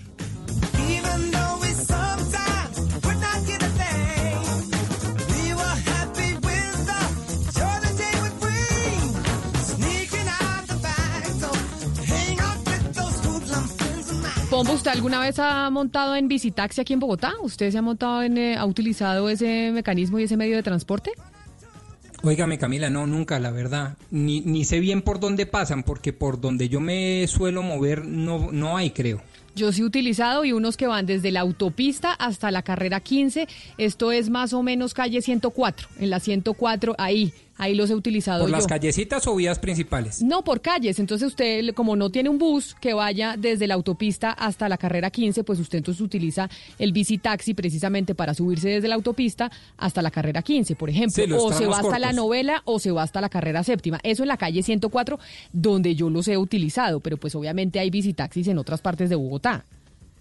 O sea, son como la competencia de las patinetas, o al revés, las patinetas son como las competencias de los bicitaxis. Que son Correcto. para tramos cortos y conexiones cortas. Y esto, y, y pues los visitaxistas son también trabajadores informales, porque la crisis del coronavirus lo que nos ha demostrado, ya lo sabíamos, pero acá no lo puso en la cara, el nivel de informalidad que hay en nuestro país. Y por eso, Damián Landines, hay una serie de protestas de los visitaxistas que pues están afectados por cuenta de la cuarentena. Sí, señora Camila, muy buenos días y la saludo a esta hora justo en el romboy de la avenida Ciudad de Cali que conecta con el sector de Banderas, en el sur de Bogotá, específicamente en el sector del Tintal, y es justo en este lugar a donde a esta hora aproximadamente un grupo de 50 visitaxistas están protestando, manifestándose, porque ellos dicen son una población vulnerable, hoy muy afectados por este tema de la cuarentena que vive Colombia a causa del coronavirus. Y bueno, también hay fuerte presencia de la Policía Nacional a esta hora, aproximadamente unos 25 uniformados por esta manifestación en el sur de Bogotá. ¿Su nombre, por favor? Eh, muy buenas tardes, mi nombre es John Daza.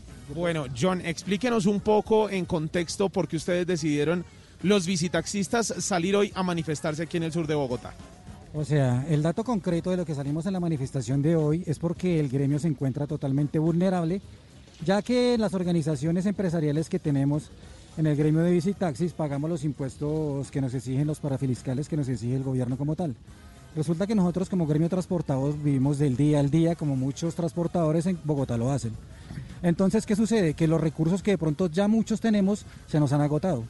Aquí en este gremio trabajan mujeres cabezas de hogar, trabajan desplazados, trabajan personas de la tercera edad, trabajan personas discapacitadas y esos recursos que supuestamente Integración Social nos ha hecho llegar, no, no, no, no, no, no nos ha hecho llegar absolutamente ni una sola libra de arroz.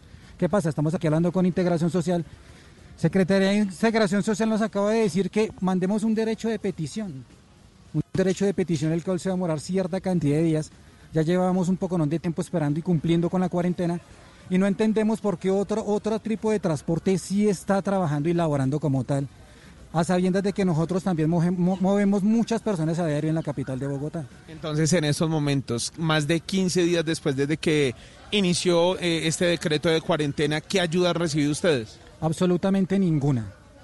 Nos han prometido que nos van a llegar a unos mercados, nos han prometido por allí estas cosas, que unas ayudas, que nuestros impuestos, pero no, ya la gente está al punto del colapso, del desespero total. Como les digo, hay mujeres que viven con sus hijos, no tienen para un mercado al día, ya los recursos se han agotado. O sea, el desespero es total, total para el gremio de los visitaxistas. Bueno, Camila, otro punto, otro gremio que ya también comienza a sentir un poco el hambre y la falta de alimentos, el abastecimiento en medio de esta cuarentena.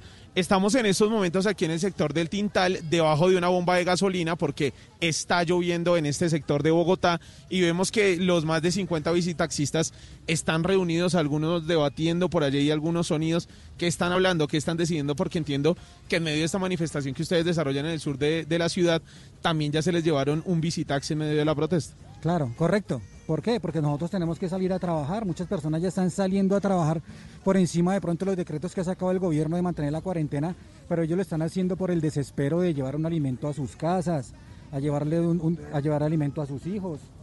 ¿Sí ves? Entonces por eso es que estamos exigiendo que el gobierno en este momento se manifieste para nuestras ayudas. Bueno, Camila, y si me lo permite, terminamos con una mujer que también representa esta gremiación de visitaxistas. Regáleme su nombre. Heidi Álvarez. Bueno, Heidi, quisiera que me contara muy rápido en estos momentos las familias de los visitaxistas, ¿cómo están? ¿Ustedes de qué están viviendo? ¿Qué alimentos tienen? ¿Cómo son las condiciones ya después de más de 15 días de cuarentena? La verdad, ya estamos desesperados. Yo tengo tres hijos, eh, están en la casa. Desgraciadamente, pues, eh, por el inconveniente que hay sobre el COVID, no podemos trabajar. Nosotros trabajamos del día a día. Nosotros no tenemos ingresos, aparte de lo del visitaxismo, ¿sí? Entonces tienen que entendernos que si no nos dan una solución a algo, nosotros tenemos que salir a trabajar por nuestros hijos, porque ellos tienen que comer. Entiéndanos eso. Bueno, muchísimas gracias. Las voces de los visitaxistas que se protestan a esta hora en el sur de Bogotá. Camila, presencia de la fuerza disponible. Importante contarle a los oyentes que en estos momentos no hay obstáculo ni por banderas ni por el sector de la avenida Cali en el sur de Bogotá, específicamente en el barrio El Tintal. Pues mejor dicho, el drama, el drama también de la economía informal que aquí estamos viendo, el tamaño de la informalidad de nuestro país. Tenía que llegar el eh, coronavirus para que dimensionáramos cómo viven muchos colombianos eh, en nuestro territorio. Pero mire, otra de las cosas, Joana, que yo estoy confundida y estoy confundida desde la semana pasada, que si pusemos tapabocas, que no usemos tapabocas, ahora estamos obligados a usar- a usar tapabocas. Sí, si usted va a hacer uso del sistema Transmilenio, del servicio público, si usted va a asistir a un supermercado, en fin, donde haya aglomeraciones, donde se corra el riesgo de estar en grupos de personas, ya la directriz es que usted debe usar su tapabocas o si no, no puede ingresar a estos lugares. O sea, ni bancos, ni supermercados, ni transporte público. Y plazas de mercado, tiendas. Cualquier espacio donde usted pueda tener un contacto cercano con una o dos o tres más personas, eso ya es considerado un riesgo. Y así usted esté o no enfermo, debe portar el tapabocas. Pero yo le hago entonces una pregunta, que existe entonces el otro drama, porque me pasó con un vecino que me dijo, me puede ayudar a conseguir un tapabocas, Sí. que si no, no me dejan entrar al mercado, porque le dije, ¿en qué lo puedo ayudar? Y es que no se encuentran, no se encuentran los tapabocas. Y los poquitos que hay tienen unos precios, pues que hay personas que por el aislamiento no han podido trabajar y son precios que no podrían contemplar en sus gastos eh, en el hogar. Pero Marcela Peña, la saludamos acá en Mañanas Blue cuando Colombia está al aire. Usted hizo un recorrido por Bogotá en algunos sectores. ¿Pudo conseguir tapabocas? Pues eh, no es fácil conseguirlos, como bien lo estaba diciendo Camila. Los convencionales, esos que vienen en la bolsita y hace un mes estaban entre 300 y 500 pesos en la droguería, hoy no se consiguen a ningún precio en ninguna parte. Lo que se está consiguiendo en el mercado son otros tipos de tapabocas, algunos fabricados en el país por empresas que usualmente no hacen este tipo de productos y se están consiguiendo a precios bastante elevados, mire. 3 por 6 mil. Muy chévere, acolchonadito, se puede usar por ambos lados, que son estos. Estos son a dos mil pesos el que escoja, ya puede ser en coco o ya puede ser a lo largo, como el que se tiene. Y tengo lavables. Y también los reutilizables que se están vendiendo mucho cuestan 4.500 pesos cada unidad y vienen pues de varios colores. Es muy importante que tenga en cuenta que si compra de estos reutilizables debe lavarlos todos los días con agua y con jabón porque si no ese tapabocas se convierte pues en un transportador del virus y en lugar de ayudarlo pues va a ser lo contrario. También buscamos los tapabocas por internet. No los están vendiendo individuales sino en grupos por lo menos de ocho tapabocas cuestan 20 mil pesos, es decir, 2.500 pesos cada uno más el costo del envío desde el lugar de que los dispensa, desde la droguería hasta su casa. ¿Cuáles Entonces, son, bastante- ¿cuáles son Marcela, los tapabocas que se pueden reutilizar? Yo solo he visto los que, pues, los que son desechables. ¿Cuáles son los que se pueden reutilizar y lavar? Mm, Hay unos que vienen de tela, lo que tienen es que tienen más capas de tela, son un poquito más gruesos. Eso sí se pueden, se pueden reutilizar, pero no son eternos. Claramente esto no va a durar, si usted lo lava a diario, no le va a durar más de unos 15 días. Pero lo que sí hace es alargar el uso y no son para botar inmediatamente o para descartar inmediatamente. Pues ahí está, los tapabocas y ese va a ser otro lío, porque entonces si uno no lo tiene, ¿será que usamos una bufanda o qué? Porque si uno no lo encuentra para poder ir a hacer mercado. Y también la efectividad de la protección queda en entredicho, porque hay muchas teorías alrededor de los eh, tapabocas de tela, si sirven, si no sirven, si filtran eh, las... eh, pues los fluidos de un estornudo, de un de una tos. Entonces, ahí está el debate y también ahí está pues el tema de la economía para los colombianos que ahora necesitan adquirir tapabocas para salir a hacer sus compras. Eh, Camila, ¿me permite contarle una historia? Pero claro. Pues hay un hombre que está dispuesto a donar una de sus casas a una familia que haya sido víctima de desalojo. Esta historia la, la tiene Rubén Ocampo. Rubén, ¿y cuáles son las características de esta familia y cuál es la casa? Y pues este personaje, ¿cómo haría efectiva esta propuesta? Joana Camila Oyentes, eh, pues muy buenos días todavía, ya casi buenas tardes, estamos a un minuto. Eh, pues es la historia de Alfonso, un hombre manizaleño que vive hace muchísimos años aquí en Bogotá, se dedica a la construcción y ante todo lo que estamos viviendo tomó la decisión de brindarle temporalmente una de sus propiedades a una de tantas familias que hemos visto, sobre todo en estos últimos días, que han desalojado pues por no pagar precisamente el arriendo. Nosotros hablamos con él y pues nos cuenta cómo nació esta iniciativa.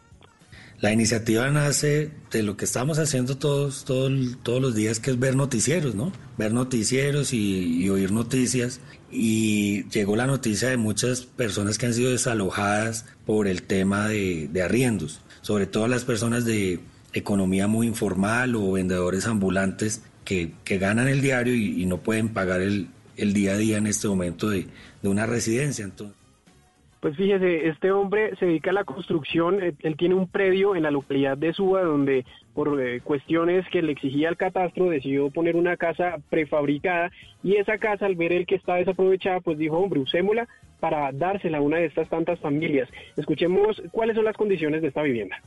para poder iniciar un proyecto de construcción allí. Se encuentra desocupada, está nueva, está para estrenar, pero no cuenta con los servicios públicos domiciliarios básicos. No veía la necesidad en, en su momento, pero en este momento sí me gustaría para poder brindarle un hogar a una familia. Fácilmente cabe una familia de unas cuatro o cinco personas en, en ese inmueble.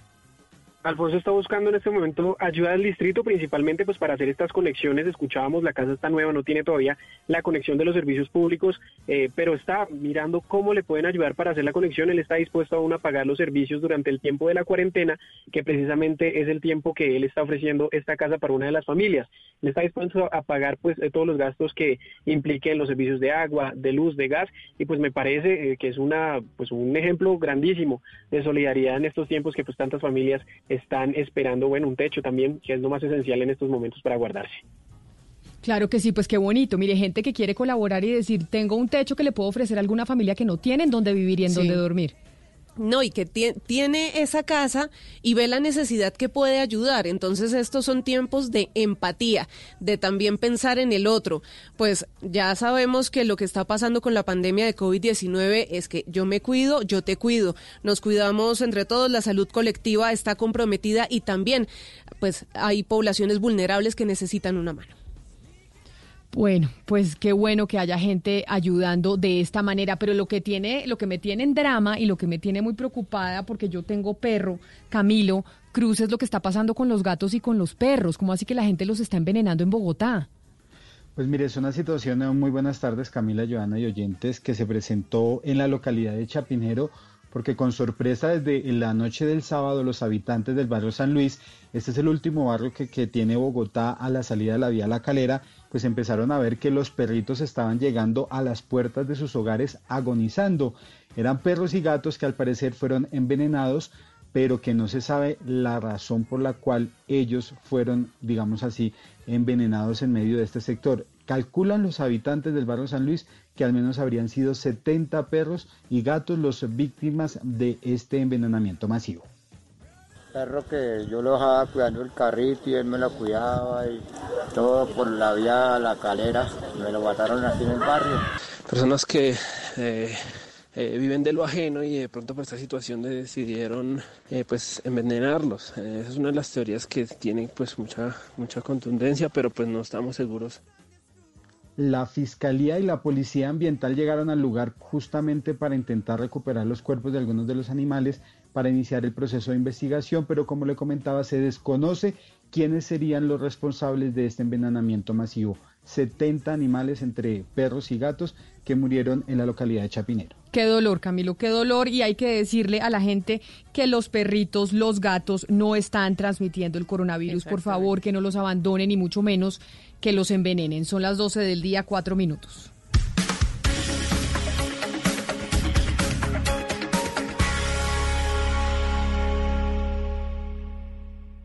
Una señal que se enlaza. Regiones conectadas a través de un dial. A través de un dial. Oscar Montes, Ana Cristina Restrepo, Hugo Mario Palomar, Diana Mejía, Gonzalo Lázari, Valeria Santos, Rodrigo Pombo y Camila Zuluaga. A partir de este momento, Mañanas Blue se escucha en todo el país. Colombia está al aire. Estamos enfrentando un momento muy difícil, no solo para Colombia, sino para el mundo. No hay que caer en la desesperación, solo ser conscientes de que necesitamos trabajar juntos. Si no tienes que salir de casa, no lo hagas. Si no tienes síntomas, no vayas a urgencias. En el supermercado compras solo lo necesario. No te lleves lo que otros pueden necesitar. Lávate las manos mínimo cada tres horas. No repliques información falsa. No creas en cadenas de WhatsApp. Para eso estamos acá, para informarte. Al coronavirus lo derrotaremos si todos nos sacrificamos por el otro. Por eso, desde Mañanas Blue, cuando Colombia está al aire, te decimos que aquí estamos para trabajar en equipo, para informarte, porque esta coyuntura necesita de todos. Blue Radio, la nueva alternativa.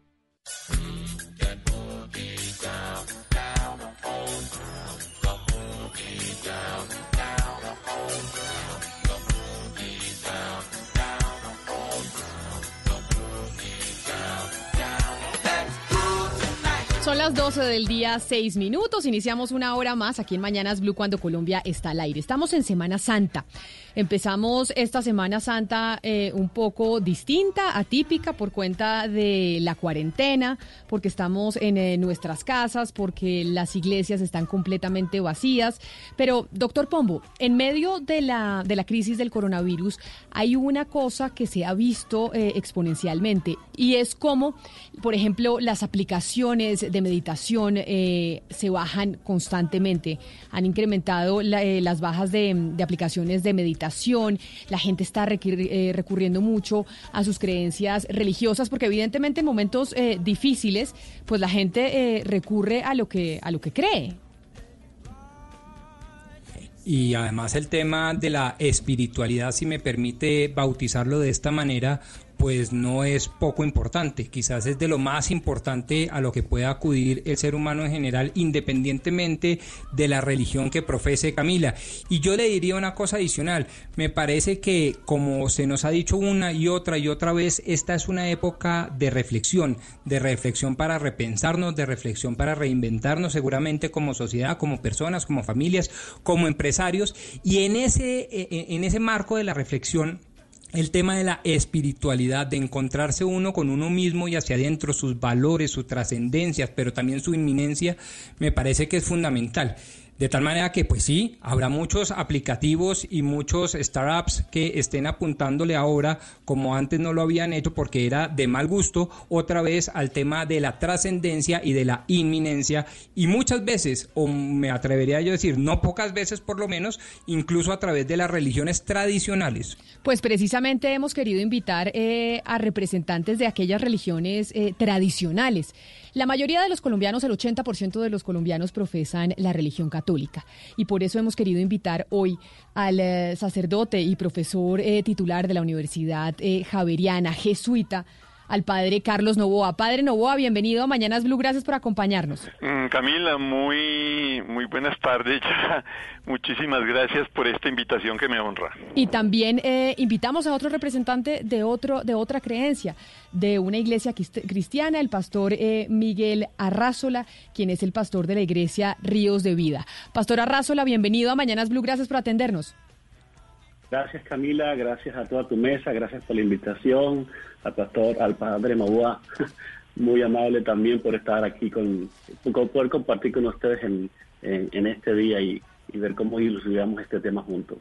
Y nos acompaña también nos- a esta hora el gran rabino Alfredo Goldsmith de la religión judía. Rabino, bienvenido, gracias también por aceptar esta invitación. Muy buenos días, doña Camila. Shalom. Bienvenidos. Con, alegre en compartir eh, con mis eh, compañeros sacerdotes y pastores y junto contigo para poder ver qué podemos aportar eh, a través de nuestra visión religiosa de la vida. Claro que sí, porque lo que nos estamos preguntando es la fe en, tiempos de coronavirus. Y Padre Novoa, empiezo por preguntarle a usted, y quiero que hagamos esto una charla entre todos, porque evidentemente en momentos difíciles es donde la gente empieza eh, a buscar en qué creer, pero también Padre Novoa a preguntarse, bueno, ¿y en esta crisis Dios en dónde está? En medio de esto que nos está pasando, ¿dónde es que está Dios? ¿Existe Dios? ¿No existe? Porque pues esto no se le desearía a nadie. Sí, Camila, es apenas obvio que cuando uno está en tremendas dificultades se haga la pregunta respecto a Dios, ¿dónde está? Pues desde el Evangelio, Dios está en cada persona y en estos momentos de manera especial en las víctimas del coronavirus. Ahí está Dios. Y, y desde, eh, desde esa situación dramática nos está diciendo qué haces tú por tu hermano y nos está recordando el eje del camino cristiano que tantas veces olvida esta sociedad. El cuidarme, el cuidarnos y el cuidar a los otros. Paradójicamente esta pandemia eh, nos sacude y nos eh, muestra la importancia, insisto, de cuidarme, cuidarnos, cuidar a los otros, que tantas veces se olvida en esta sociedad. Estas situaciones generan que más fieles vayan a la Iglesia Católica, Padre Novoa, porque no nos, pues la Iglesia Católica venía teniendo una crisis eh, de fieles y en este momento la gente como que vuelve a sus raíces y dice, bueno, yo aquí me aferro a algo y en esta oportunidad la religión católica. Bueno, pues la primera afirmación tuya, con todo respeto, es muy discutible. Yo no creo que en este país eh, la Iglesia Católica tenga crisis de fieles. Aunque, insisto, lo más importante no es el número de los fieles, lo más importante es la calidad de los fieles.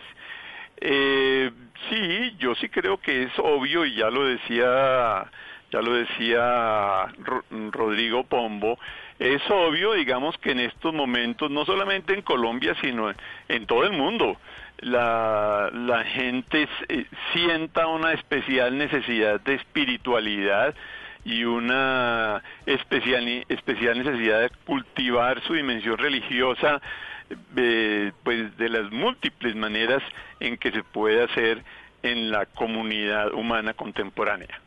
Y le pregunto a usted, eh, Pastora Rázola, ustedes que tienen, sí, yo sé que el padre Novoa me dice que es errada mi percepción, pero sí hemos visto un incremento, por ejemplo, de los cultos eh, en religiones cristianas, como es el caso eh, de la suya, de la Iglesia de Ríos de Vida, el número de cristianos en Colombia pues ha crecido impresionantemente. ¿Ustedes han visto esto también en medio del, coronavirus, a pesar de que ahora les toca digital y no en, eh, en las iglesias? Bueno, siempre ha, habido en el pueblo cristiano evangélico una búsqueda eh, de Dios, eh, no por situaciones de pandemia mundial como la de ahora, sino en la vida personal.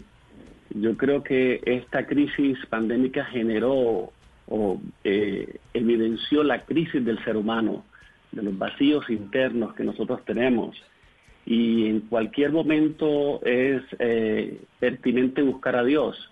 Entonces, no tenemos eh, una medición ahora de saber si la gente puede ir, se está más conectada con Dios con la iglesia, porque no las podemos contar como antes que nos reuníamos en, los, en las congregaciones, ahora estamos muy limitados pero siempre ha habido una búsqueda incesante de Dios, hay una sed de Dios por conocerle más y por supuesto creo que todas las miradas están puestas en el cielo cuando vemos que como que Dios pasó al tablero al hombre y no pasó la prueba y lo arrinconó, ¿verdad? Y, y este nos dijo que nuestra dependencia total debe ser Él.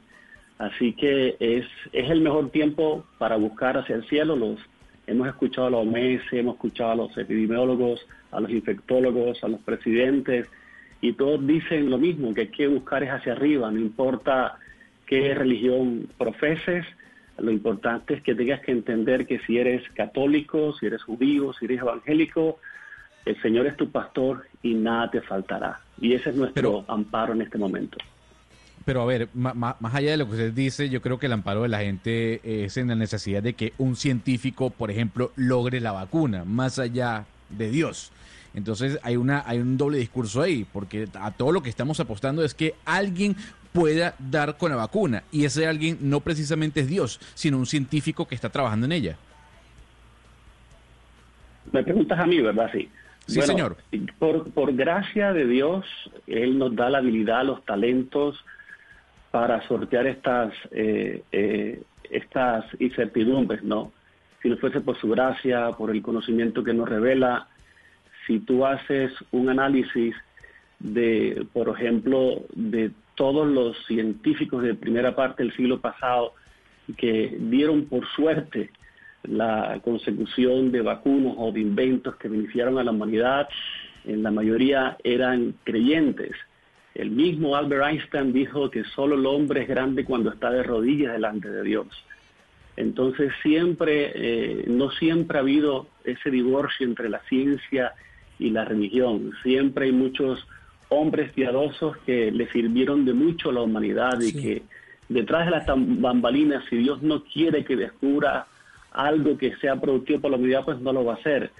Eh, ese es el concepto que tenemos de la palabra de Dios, aunque el hombre en última no quiere reconocer a Dios, es Dios quien nos da la facultad por su gracia y misericordia de obtener todos estos recursos que la ciencia ahora puede tomar en disposición y por supuesto oramos a diario para que la cura, la vacuna, eh, Dios ilumine a alguien para que no la dé.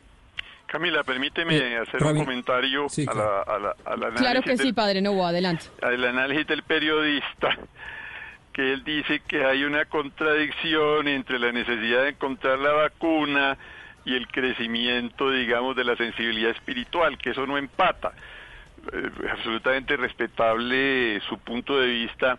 Desde el Evangelio se empata absolutamente, desde el Evangelio se empata absolutamente porque si yo soy una persona creyente, pues precisamente yo esto, lo que me mueve a conseguir la vacuna eh, no puede ser otra cosa que el amor de mis hermanos, que el dolor que me produce la enfermedad y la muerte de mis hermanos. Y, y, eso es el Evangelio. ¿Por qué? Porque Dios es amor, porque Jesús es amor y porque Jesús ha venido a dar vida y darla en abundancia. Entonces, desde el Evangelio, el cultivo de la vida es el centro del camino cristiano, es el centro de la religión cristiana y buscar una vacuna, pues para un creyente no puede haber nada más cristiano que buscar una solución, buscar superar un dolor, buscar cultivar vida y dar vida, con toda pena del periodista, desde el camino del Evangelio no solamente no hay ninguna contradicción, sino que hay una compatibilidad absoluta. Claro, claro, claro, porque de, por lo menos desde el Evangelio, Padre Novoa, el amor es fuente tanto de fe como de razón. Y me parece que la explicación es vaga. Pero me gustaría acudir a, al rabino, al rabino Goldsmith, también para que nos ilumine un poco en el marco de esta pandemia universal sobre el rol, el papel de la fe. Y se lo pregunto además deliberadamente por esto, rabino es que mucha gente dice es época de esclarecimiento, es época de reflexión y para eso voy a meditar. Pero tengo entendido yo que una cosa es la meditación que se puede hacer a través del yoga y otra serie de herramientas fantásticas y otra muy distinta es la fe. ¿Qué rol juega la fe y cuál es la diferencia con la meditación? Bien, em, permítanme primero tomar posición con lo que ya expusieron y eh, para tener un, un, plano general para responder a esa pregunta específica.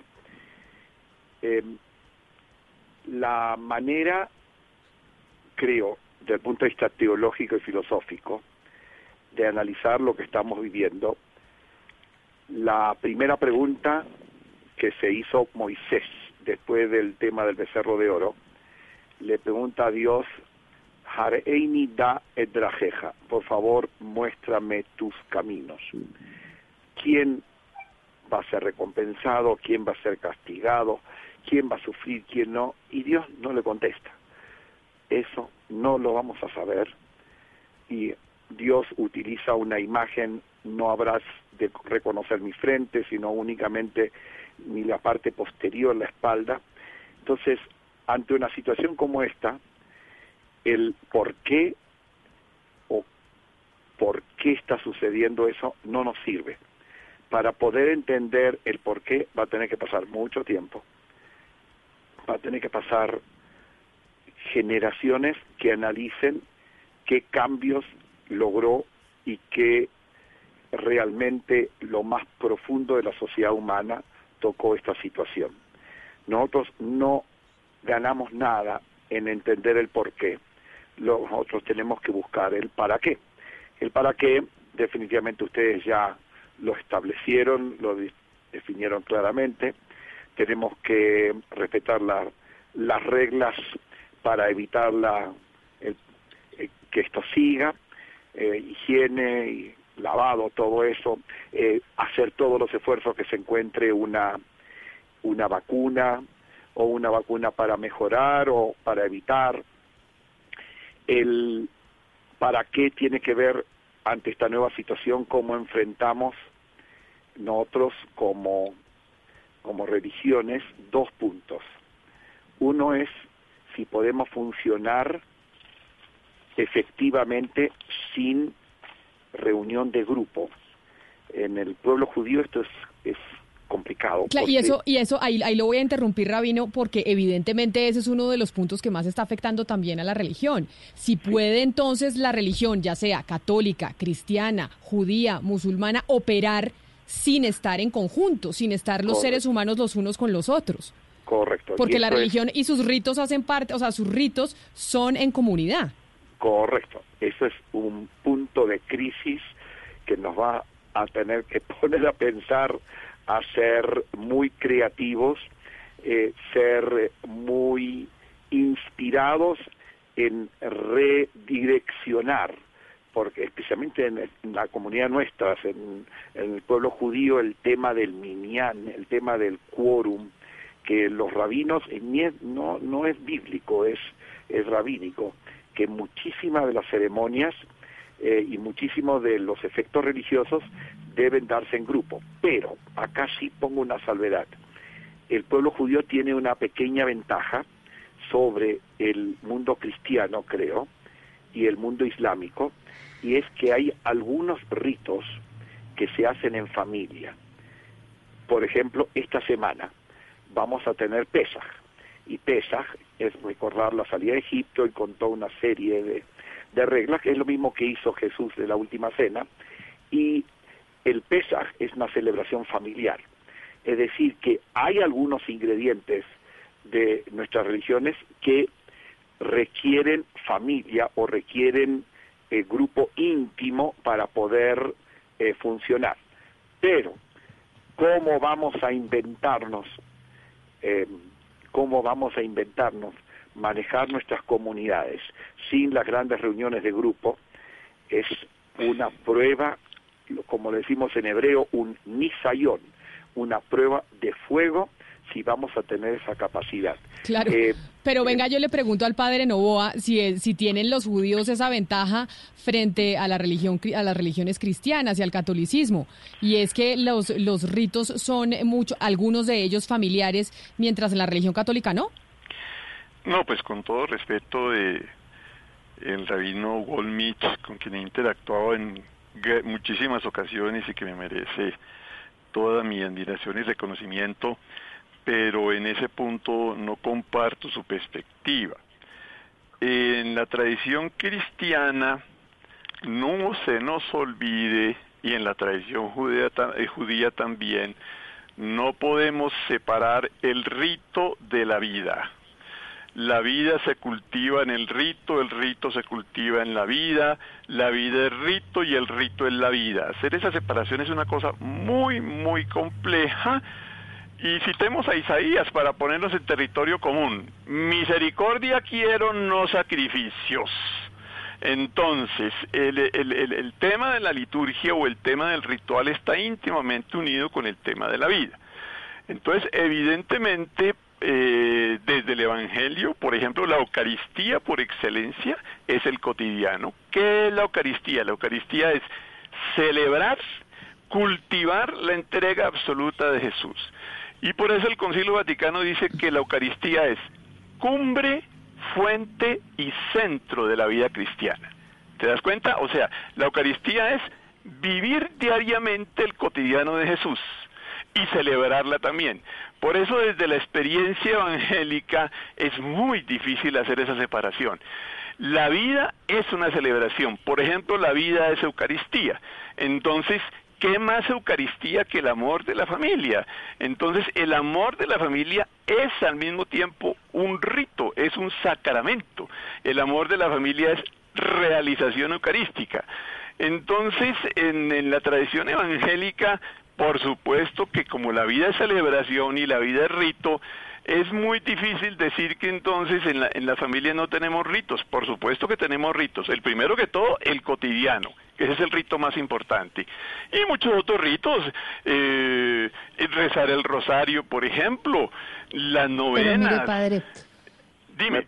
¿Me, permito responderle? Es que, yo quiero volver... Yo...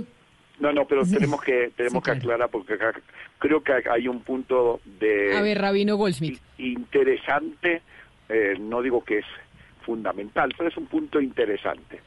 Eh, ah, primero agradezco el compartir con el padre Nova, con el cual, como él menciona, ya habíamos compartido en muchas ocasiones.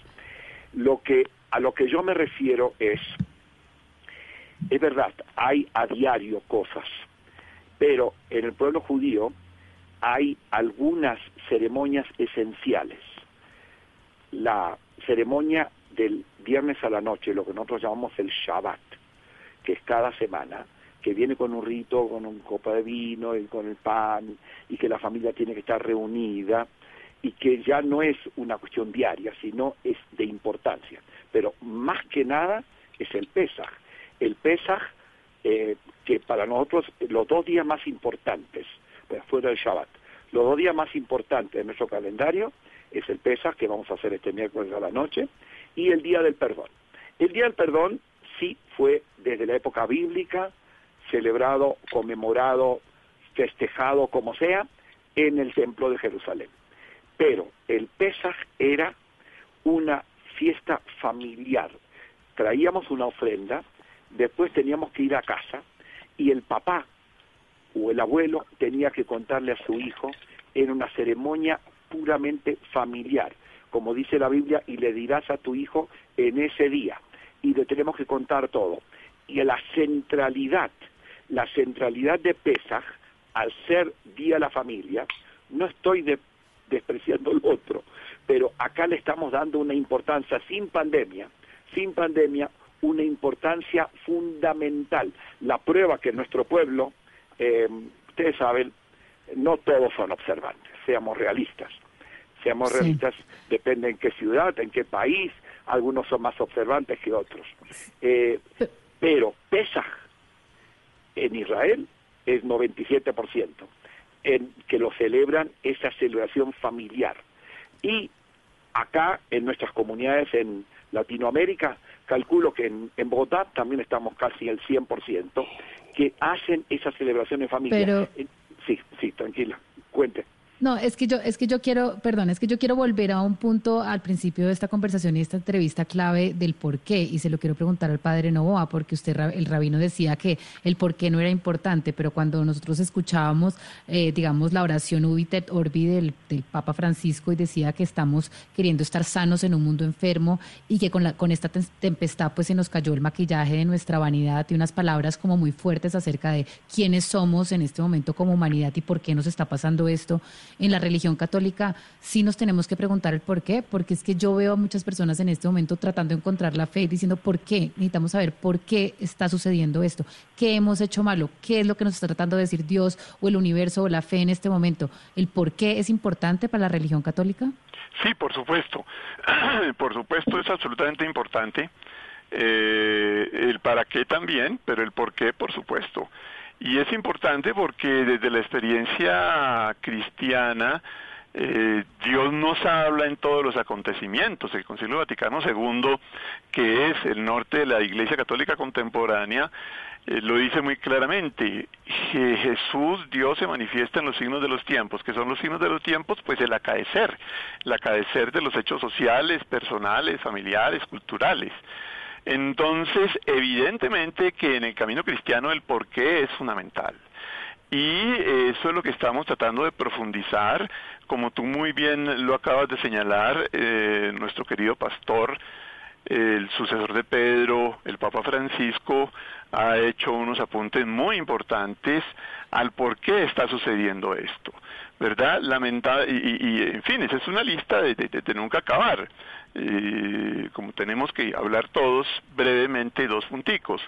Eh, perdóname, en el desarrollo de esta pandemia en algunos eh, países, para no entrar a, traer nombres específicos, eh, la pandemia se ha convertido en 300 mil contaminados o en 700 muertos diarios porque hubo una imprevisión por parte de la sociedad para ello, porque hubo, porque existe un sistema de salud que en muchos sectores se ha privatizado y se convierte en un negocio. Entonces no es un sistema de salud que está capacitado para asumir crisis. Toda actividad humana seria debe siempre estar preparada para la crisis. Entonces, lo que está en, lo, lo- lo- lo que nos muestra esa pandemia por la enésima es que lo que está en crisis es el modelo de sociedad. Lo que está en crisis es cómo estamos organizados en este mundo. Y a mí me parece, para concluir, que el Papa Francisco nos señala cuál es el problema. Dos puntos, comillas. Esta sociedad en la cual lo único que importa son los ídolos del dinero y del poder, y donde la persona no importa para nada, es desecho, es basura, cierro comillas. Ahí está el problema y la pandemia en muchos sectores ha crecido y ha cobrado muchas víctimas precisamente porque al mando no está la persona, no está su dignidad, están los mezquinos intereses de enriquecimiento de unos pocos y de arrogancia de poder. Justamente hablando yo- de eso, Sí, perdón. Justamente, ju- un, un momento, es que quiero irme con, con- el pastor Arrazola.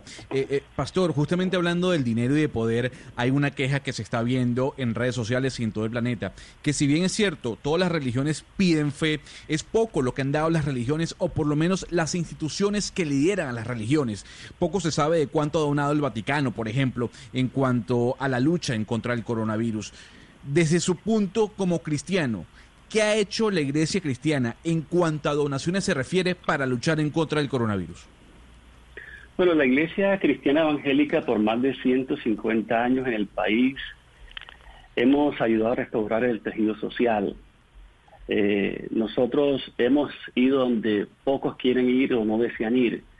Nosotros ayudamos orfanatos, eh, ancianatos, ayudamos al niño, a la niña abusada, ayudamos al menesteroso, ayudamos a, a, los habitantes de la calle, ayudamos con el problema de la drogadicción, del alcoholismo, de la epidemia antes de esta pandemia que era el suicidio, de la violencia intrafamiliar. Siempre, siempre hemos estado ahí con crisis o sin crisis, sin pandemia o sin ella, ¿no? La iglesia evangélica ah, en, en, el país tiene más de 100.000 personas eh, que, que, están contratadas para poder servir a nuestras comunidades, ¿no? Claro, pastor, pero, pero hay, Claro, pero ahí lo interrumpo un momento porque no me está respondiendo la pregunta. Eh, aquí hablamos de lo que ha hecho la, iglesia eh, cristiana y nadie está desestimando lo que ha hecho. Lo que quiero eh, preguntarles, ¿qué están haciendo en este momento? ¿Cuál ha sido la donación en dinero que al final se puede traducir en mascarillas, en ventiladores? ¿Qué ha hecho la iglesia cristiana? O en, mercados, porque entiendo, por ejemplo, que la iglesia católica ha hecho y ha, manejado el Padre todo el banco de alimentos. Es también, porque en este momento que le estamos pidiendo solidaridad a todo el mundo y nos estamos pidiendo solidario, nosotros mismos, es. ¿qué se está este aportando desde, desde los diferentes sectores? Toda la iglesia evangélica se ha movilizado y si miras las redes sociales nuestras y de todos los pastores, la ayuda social, los mercados a los más necesitados, nuestra iglesia en particular, Dios de Vida, ofreció al gobierno sus sedes, ya que están vacías, para que los enfermos con COVID que no tengan cupo en una cama de hospital puedan usar nuestros mm. templos y creo que fui el, primer pastor en la iniciativa y hay muchos pastores que nos han seguido esa iniciativa. Nosotros llevamos refrigerios semanales a los hospitales, clínicas, eh, este, fundaciones de niños contra el cáncer, a, esos seres sin capas que son los médicos, los tenemos eh, tratando de animarles con una palabra de aliento, llevándoles un refrigerio. Hemos repartido más de 900 mercados y eh, eso por decir nosotros, pero muchos pastores están haciendo lo mismo, estamos correspondiendo, algunos están consiguiendo máscaras, otros están consiguiendo medicinas que tan, tanto hace falta, entonces la ayuda es continua, eh, no nos alcanzan las manos, por supuesto, y ahí ofrecimos nuestros templos al, gobierno para que sean centros de acopio, como siempre lo ha sido en todas las etapas de emergencia.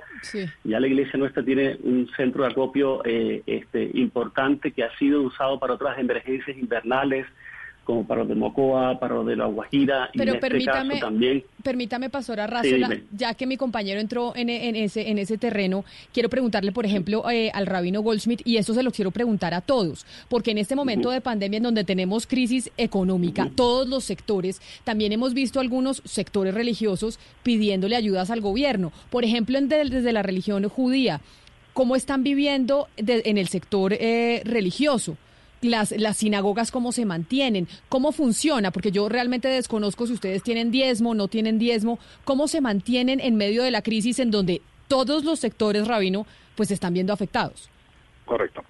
Eh, tenemos que primero colocarlo en proporción. Eh, la comunidad judía en Colombia es en, proporción muy pequeña, ¿sí? Estamos hablando de 7.000, 8.000 personas. Entonces, eh, cada institución eh, se auto en tiempos normales se financia con el aporte no es diezmo sino es un aporte como ser miembro de un club. Entonces todos dan un aporte y son miembros son socios de la comunidad que les da el derecho al voto, le da derecho a los servicios. ¿Y ese, y eh, ese club se paga, o usted es miembro de ese club y paga, todo el mundo paga una misma, eh, una misma cuota o dependiendo de los ingresos de cada uno? Dependiendo de los ingresos. Dependiendo de los ingresos, la persona misma se autoclasifica en qué estrato está para los hay como 10 escalas de aportes eh, y entonces se va autoclasificando y con eso eh, se financian las diversas actividades eh, internas y externas del, de la comunidad. Y en, este, y en este momento que la gente ve disminuidos sus ingresos, también en la cuota que dan como del club de la sinagoga, ¿se puede reducir la cuota de alguien que haya visto reducidos sus ingresos? En, este momento todavía está muy al principio. Yo calculo que eso va a tener... Sabemos que el colegio hebreo ya reubicó las pensiones. Es decir, que se van a, van a presentar ajustes, se van a presentar ajustes porque la realidad va a cambiar. Entonces, eh, tenemos que inventarnos cómo poder brindar, como somos una comunidad pequeña, poder seguir brindando todos los servicios en estas nuevas circunstancias.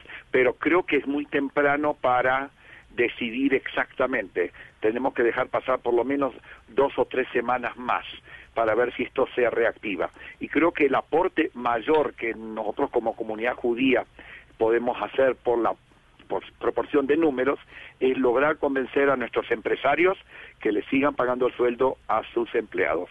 Y eso es bien duro, bien duro, empresas que tienen realmente mucha crisis y lograr motivar a nuestros empresarios que hagan el esfuerzo máximo, préstamos, lo que sea, para mantener, porque ahí estamos hablando de, de, un, de una ayuda directa a miles y miles de familias. Claro. Entonces, eso es el objetivo principal. Permítame, le pregunto, Padre Novoa, en el caso de la religión católica, en la religión católica existe el diezmo, y el diezmo se daba cuando uno va a misa y pasan eh, las eh, canasticas y uno da el diezmo durante la misa.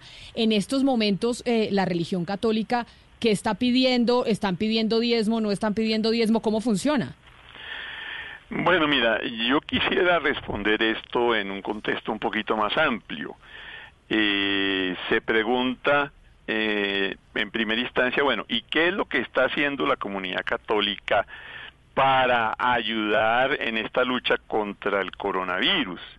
Eh, yo creo que vayamos un poquito más al fondo, ¿no? La comunidad católica tenemos hospitales, la comunidad católica tenemos hospicios, sitios para atender a las personas absolutamente pobres y abandonadas. En este coronavirus, por supuesto, hemos redoblado nuestros esfuerzos para acoger, por ejemplo, a las personas de la calle que evidentemente eh, viven en un estado de suciedad y de falta de higiene que los hace personas mm, con, con, una, con una debilidad muy grande frente a la posibilidad de ser, de ser contaminados por el virus. Está el banco de alimentos que tú decías, estamos en el mismo empeño de la comunidad judía que decía el rabino Goldsmith, Goldsmith y el Papa eh, eh, está muy empeñado en ello, de eh, animar a los empresarios, a todos los empresarios de la humanidad, empezando por los empresarios católicos, mire, tenemos que ser creativos, hagamos un esfuerzo, no vayamos a, poner cesante a, la gente, mm, a la gente más necesitada muchísimo menos.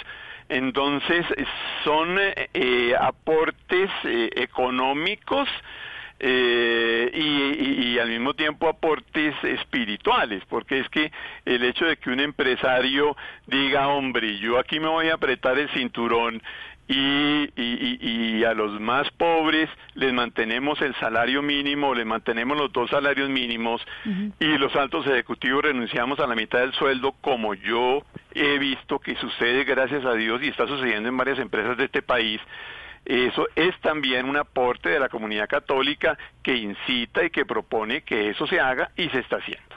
Pero y, frente y frente al diezmo, padre Novoa, ¿cómo funciona? Eh, pues tú ya lo has dicho, ¿no? Digamos, eh, las personas en, en, la Iglesia de Colombia, pues eh, aportan en, en, la, en la celebración de la misa. Hay también muchas personas católicas que aportan de muchísimas maneras y muy generosamente para el sostenimiento de hospicios, para el sostenimiento de hospitales en, lugares pobres y que por su propia iniciativa van y aportan.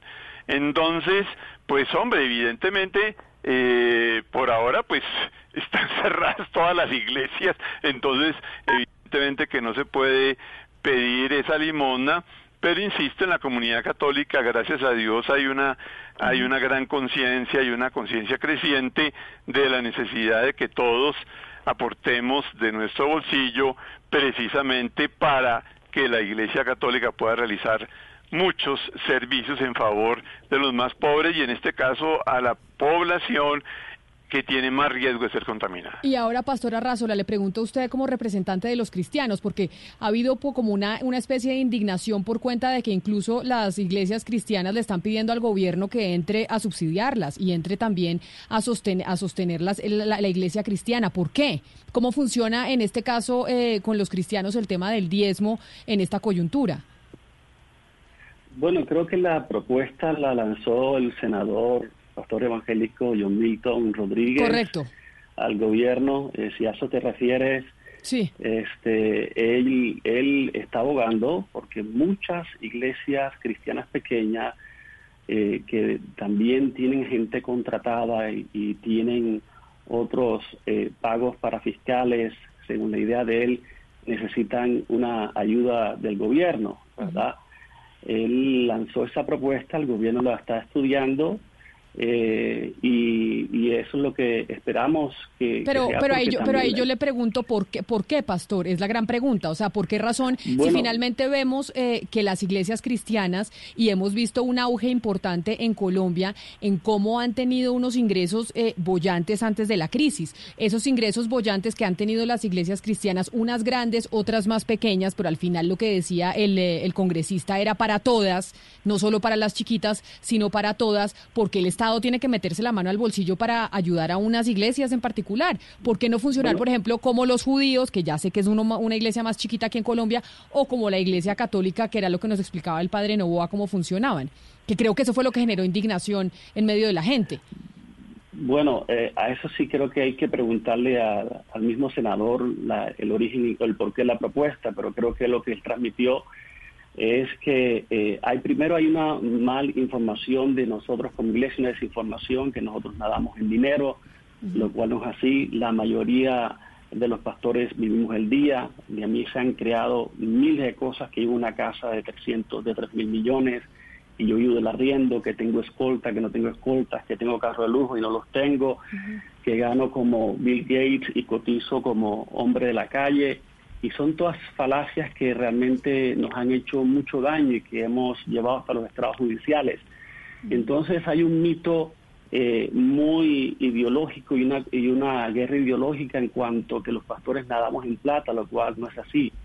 Y yo creo que este acercamiento nuestro a la prensa y a los medios es para que conozcan nuestra labor social de muchos tiempos, conozcan los cientos de de personas que ayudamos a diario, los miles de mercados que digamos a diario, los niños que alimentamos a diario.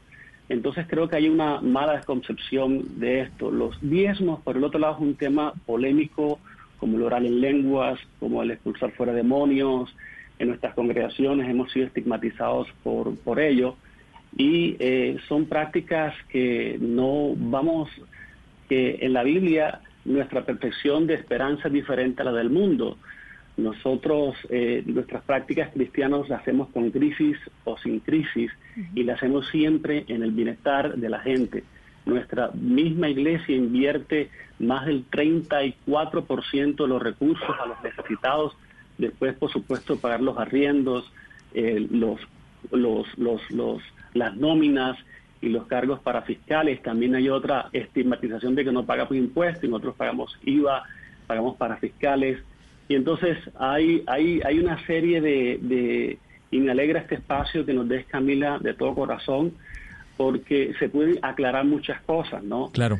Eh, sí, eh, Pastor, pero, pero venga, justamente con el ánimo de aclarar y a propósito de lo polémico que usted dice, es el, el tema del diezmo. A usted hace poco pues lo citó el senador Gustavo Bolívar. Incluso hubo una controversia en redes sociales con este congresista porque lo llamó a usted estafador de la fe, porque usted aparece en un video pidiendo que se haga el diezmo a través de Internet en momentos de crisis económica y crisis sanitaria. ¿Usted le, le, parece correcto que, que un líder religioso esté pidiendo consignaciones a través de Internet en estas circunstancias que está viviendo el país y el mundo? No, si tú no sabes para qué lo usamos. Nosotros eh, usamos los diezmos, las ofrendas para no solo enriquecernos a nosotros, y es el punto. Como te digo, lo de Gustavo Bolívar y lo de Petro viene desde plebiscito. Desde plebiscito a mí me, vienen diciendo que yo amenazco, amenazco periodista, lo cual ha sido mentido, que yo cobro por los milagros, hay un afiche que hasta la periodista Claudia Palacio colocó que ahora el mismo da el coronavirus. Eh, hicieron un meme y se creyó como si fuera cierto.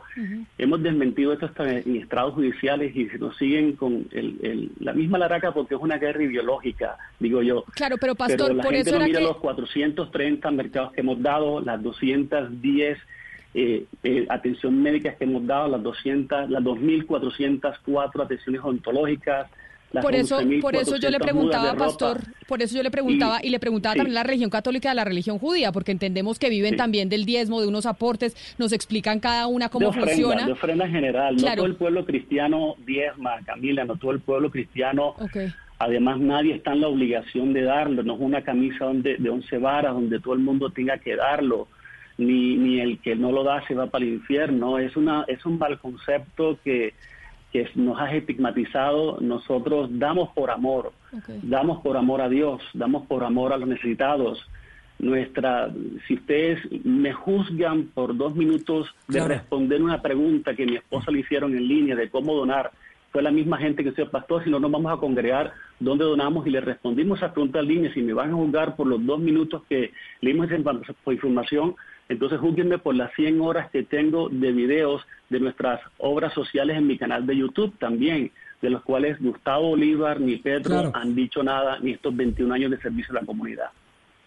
No, no, no dudo que hay un deleznable ataque ideológico frente a todas las religiones, señor pastor Arrázola, pero usted cree que, o más bien, usted no cree que le haría un buen favor usted a su propia iglesia, oponiéndose de manera respetuosa pero firme a proyectos de ley que en este momento de crisis en donde las iglesias deben dar más que recibir, están tratando de sacarle alguna plata al Estado de donde no tiene?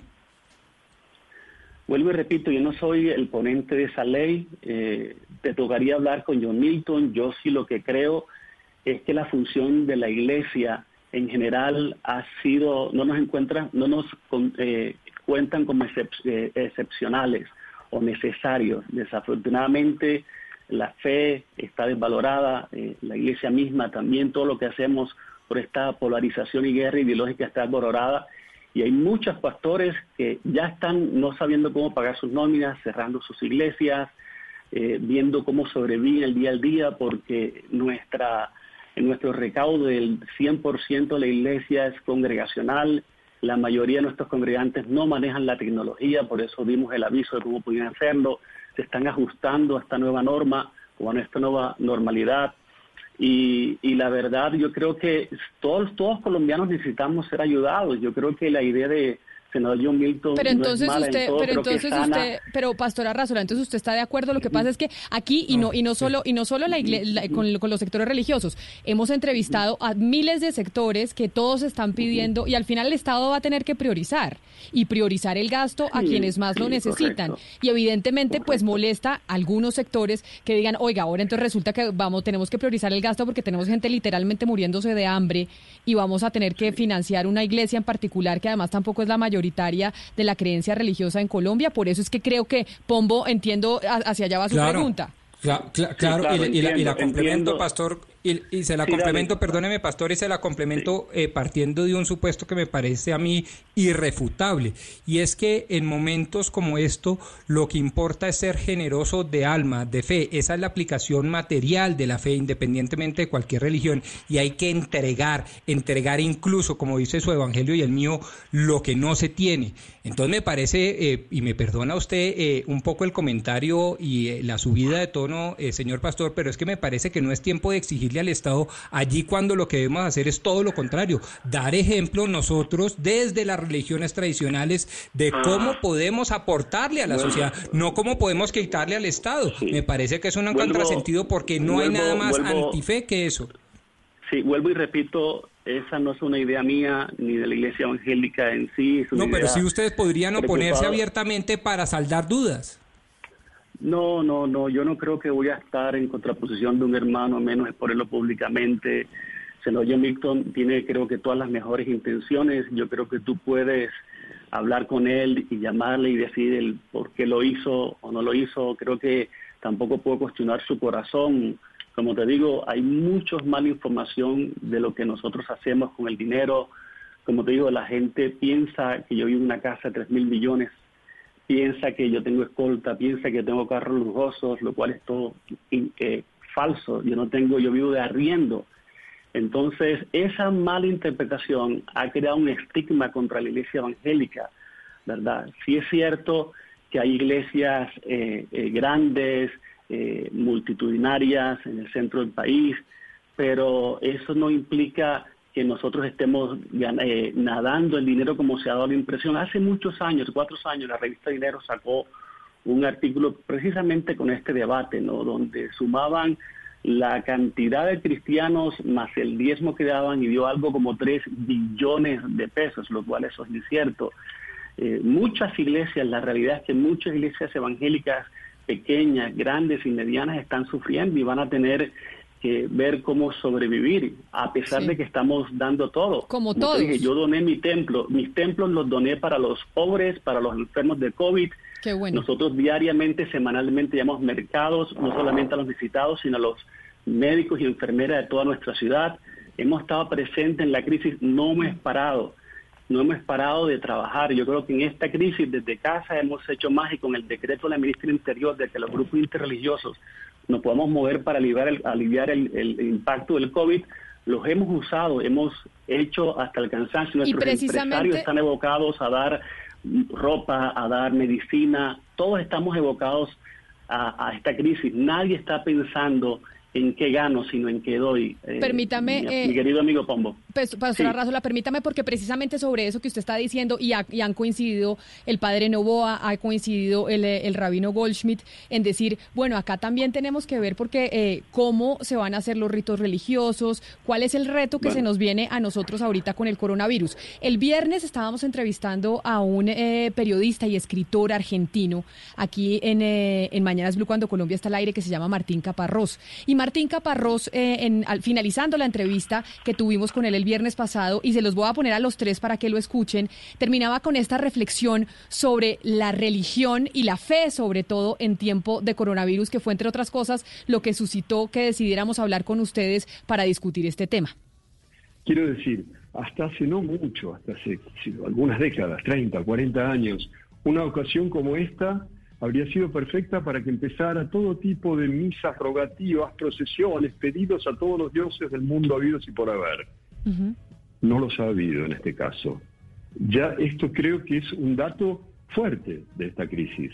Hay una caída del poder religioso que hace que ya ante una situación como esta no, no le pidamos las cosas a Dios, se las pedimos a los técnicos, a los científicos. Quizás, eh, bueno, quizás eh, haya como un reemplazo de una fe por otra, pero es cierto que este, cuando uno tiene cuando uno tiene una infección siempre un antibiótico te cura más que una hostia. Y precisamente con esa reflexión quiero cerrar preguntándoles a cada uno de ustedes desde su religión y empiezo con el Padre Novoa en la religión católica. Padre Novoa.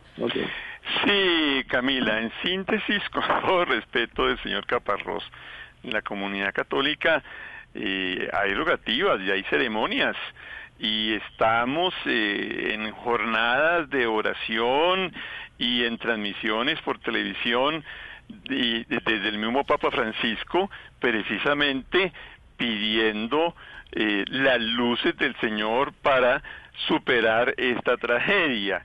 Entonces no olvidemos que en el Evangelio pedir a Dios no es pedir milagrerismos. Eh, traigo el viejo refrán de las abuelas, a Dios rogando y con el mazo dando rogamos a Dios iluminación, rogamos a Dios sabiduría, pero los detallitos nos toca a nosotros. Claro. Y, entonces en esas estamos. Y a usted, Rabino Goldschmidt, le hago la misma pregunta poniendo, porque a los tres les quiero dejar la reflexión de Martín Caparrós que nos dejaba el viernes. Bien, em, lo que sí creo que en la experiencia judía eh, no hay un cambio, nosotros nunca imploramos em, en momentos de dificultad, el, pidiendo el milagro, sino que siempre la religión cumplía la función de apoyar, no de ir pedir con, ni con procesiones ni con grandes reuniones, eh, cuando digamos éramos atacados nosotros, cuando nosotros éramos el único objeto de persecuciones, más que rezar y pedirle a Dios el milagrito, y si no era cómo nosotros a partir de la religión podemos apoyar al ser humano para que haga todos los esfuerzos, que no sea indisciplinado, que busque la solución, que sea inventivo, cómo se podía escapar uno en aquel tiempo del holocausto, eh, cómo podía evitar pero no nunca tuvimos la actitud de ir y clamar eh, posiblemente hace miles de años sí, pero en las últimas generaciones nosotros nunca tuvimos esa actitud. Eh, permítame una pequeña eh, divagación.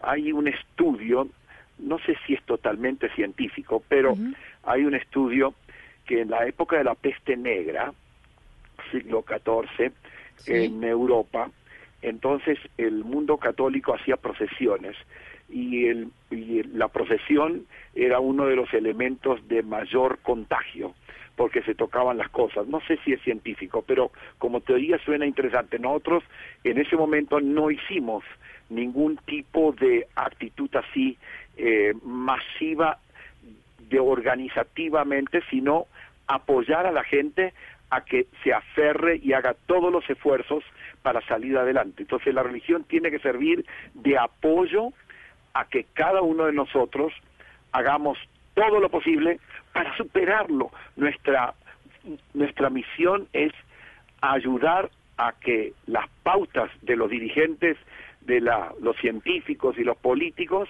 apoyar lo que ellos van proponiendo que pueda aminorar el daño. Y esa es nuestra labor. No nuestra labor aplicar a la a la aplicación de apretar el botoncito Dios ayúdanos. No, eso, eso no es. Es darnos a que cada uno de nosotros seamos disciplinados y dentro del marco de lo cual cada uno se mueve, cada uno se mueve en distinto. Ver la manera de aminorar el dolor y tener una fe para que cada uno pueda superar ese dolor. Y ahora termino, me queda un minutico, eh, Pastora Razola, termino con usted, precisamente frente a esa reflexión o esa última reflexión frente a lo que escuchábamos de Martín Caparrós. No, no, para nada. Creo que Martín debe ver lo que nosotros hacemos. Hoy más que nunca hay que clamar a Dios en la respuesta.